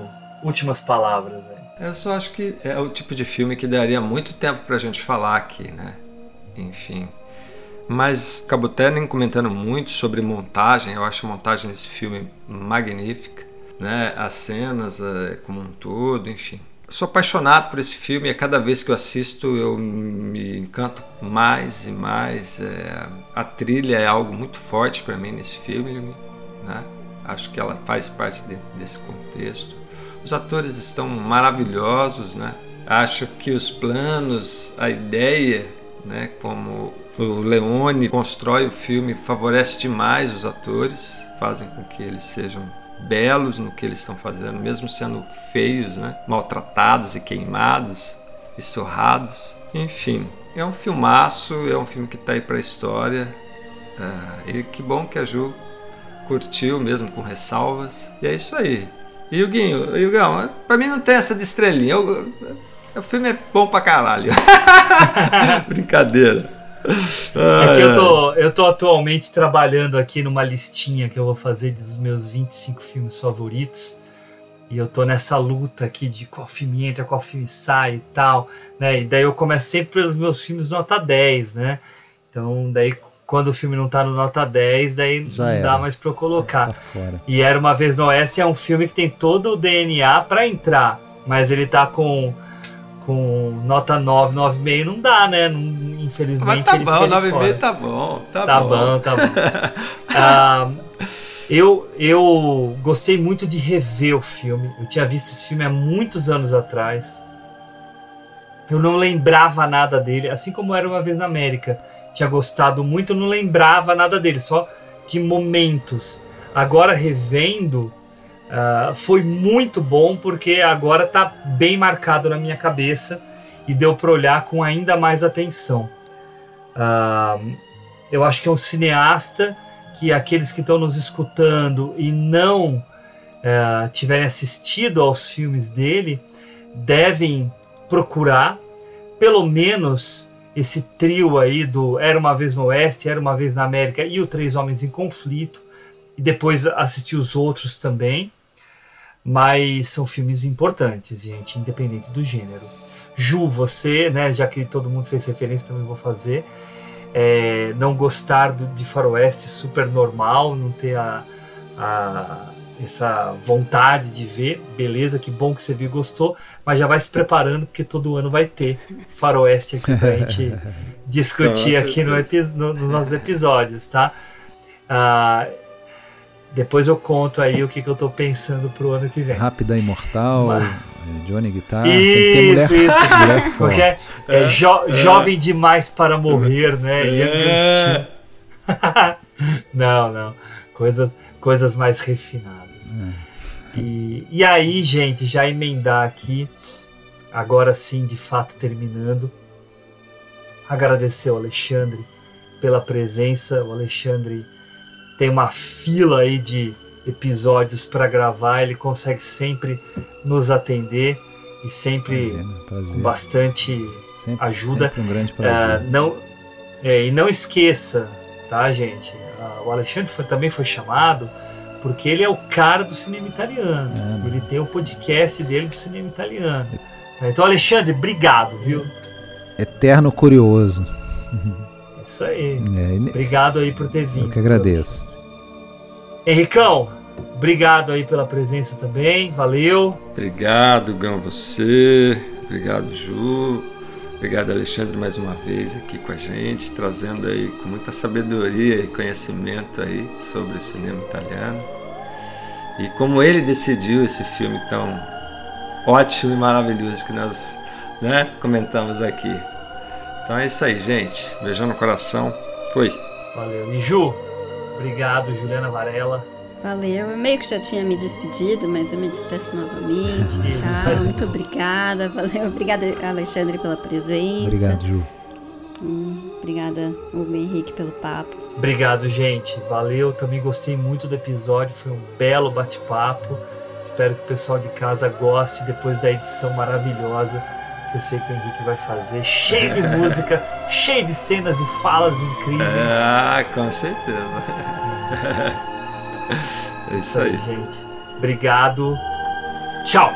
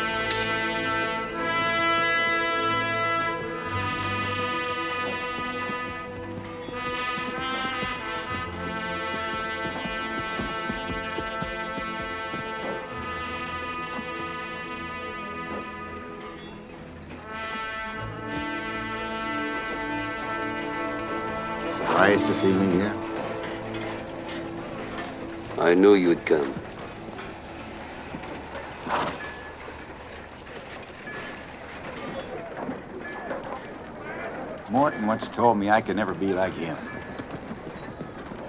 Now I understand why. Wouldn't have bothered him knowing you were around somewhere alive. So you found out you're not a businessman after all. Just a man. An ancient race.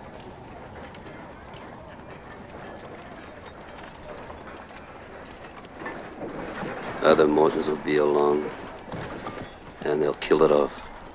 Future don't matter to us. Nothing matters now, not the land, not the money, not the woman. I came here to see you. Because I know that now you'll tell me what you're after. Only at the point of dying.